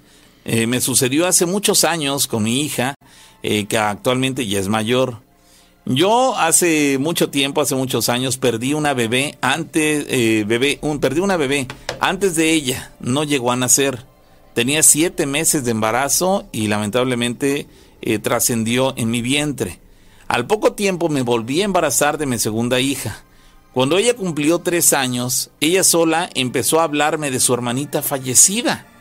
Este hecho me sorprendió mucho porque nosotros no le habíamos contado nada no tendría por qué, ella era una bebé aún, era una niña muy pequeña, entonces jamás le dijimos nada. Me contaba de su hermanita que estaba con ella. Si le da de comer, eh, mi hija pedía también para ella. Si yo le daba a comer, pedía que le diera también para su hermanita. Si dormía, me decía que tuviera cuidado con su hermana, que, pudiera yo aplastarla y cosas así. A veces, como la mayoría de los niños, la veía hablar sola y yo le preguntaba, oye, oye bebé, ¿con quién hablas? Y me respondía, con mi manita. Y le contestaba, y dime qué te dice ella. Y solo se quedaba callada, no me decía nada. Cuando salíamos a la calle me apuraba para regresar pronto porque a su hermanita no le gustaba estar sola. Y varias ocasiones eh, sucedieron cosas así, parecidas. Me insistía tanto con lo de su hermanita que llegué a pensar que realmente mi hijita eh, fallecida estaba ahí y me daba alegría y a la vez también me daba tristeza. Cuando mi hija cumplió cinco años me dijo, mamá, mi hermana ya se va a ir y no va a regresar. Y le pregunté, ¿a dónde se va a ir? Se va al cielo. Después de esto ya nunca más volvió a hablar de ella, como si nunca hubiese pasado. Sé que esa historia no es de miedo ni mucho menos de terror, pero estoy más que segura que nuestros muertos tienen permiso para estar con nosotros por un lapso de tiempo. Ahí está la historia que, nos comparte. No es de miedo, ¿cierto? No es de miedo, pero sí, por supuesto que tiene cabida por lo extrañeza de, los acontecimientos, claro que, tiene cabida en este espacio. Antes de, finalizar, termino la, historia de Epifanio y que yo me, no sé por qué me puse a mandarle saludos a, a doña Miquela, pero bueno, una disculpa.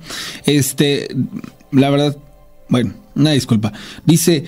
Dice, hola, mi nombre es Epifanio, lo que yo les voy a platicar me pasó en la infancia, dice, es algo que repercutió para nosotros como familia.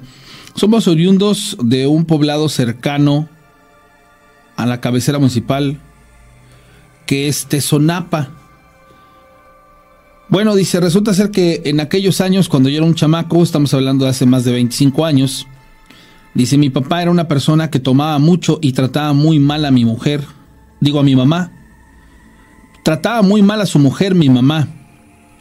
Al pasar el, al pasar el tiempo, él se volvió todavía más alcohólico y llegó al punto en el que nos pegaba. Nosotros no queríamos ni verlo. Nos daba muchísimo miedo. Dice, una ocasión le dijo a mi mamá que la iba a dejar, que se iba a ir con una mujer que había conocido, ahí mismo en el pueblo.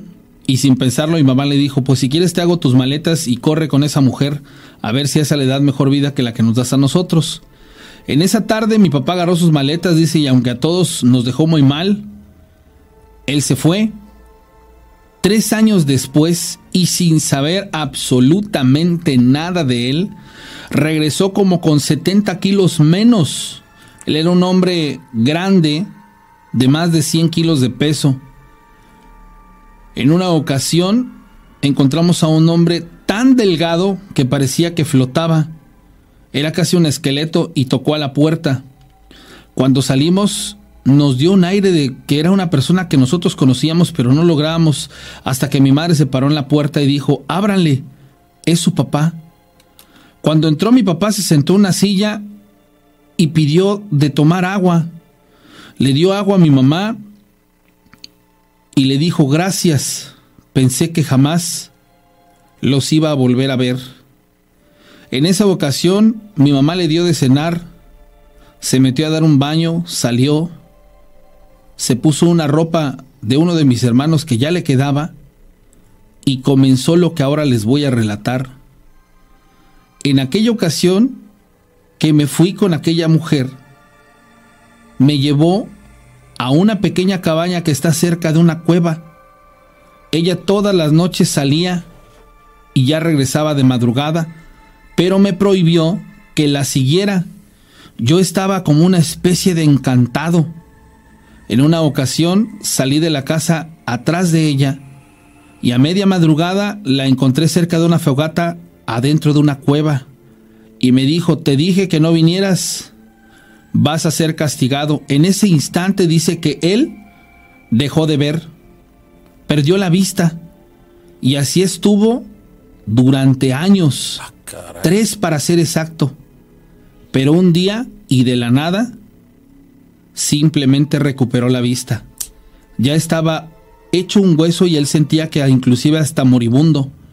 Lloró durante mucho tiempo porque nos dijo que nos extrañaba y que el castigo que había recibido era algo aterrador. La mujer de vez en cuando se acercaba a darle de comer simplemente para que no muriera pero él no se podía escapar de donde estaba porque no sabía ni en dónde estaba ni a dónde podría ir.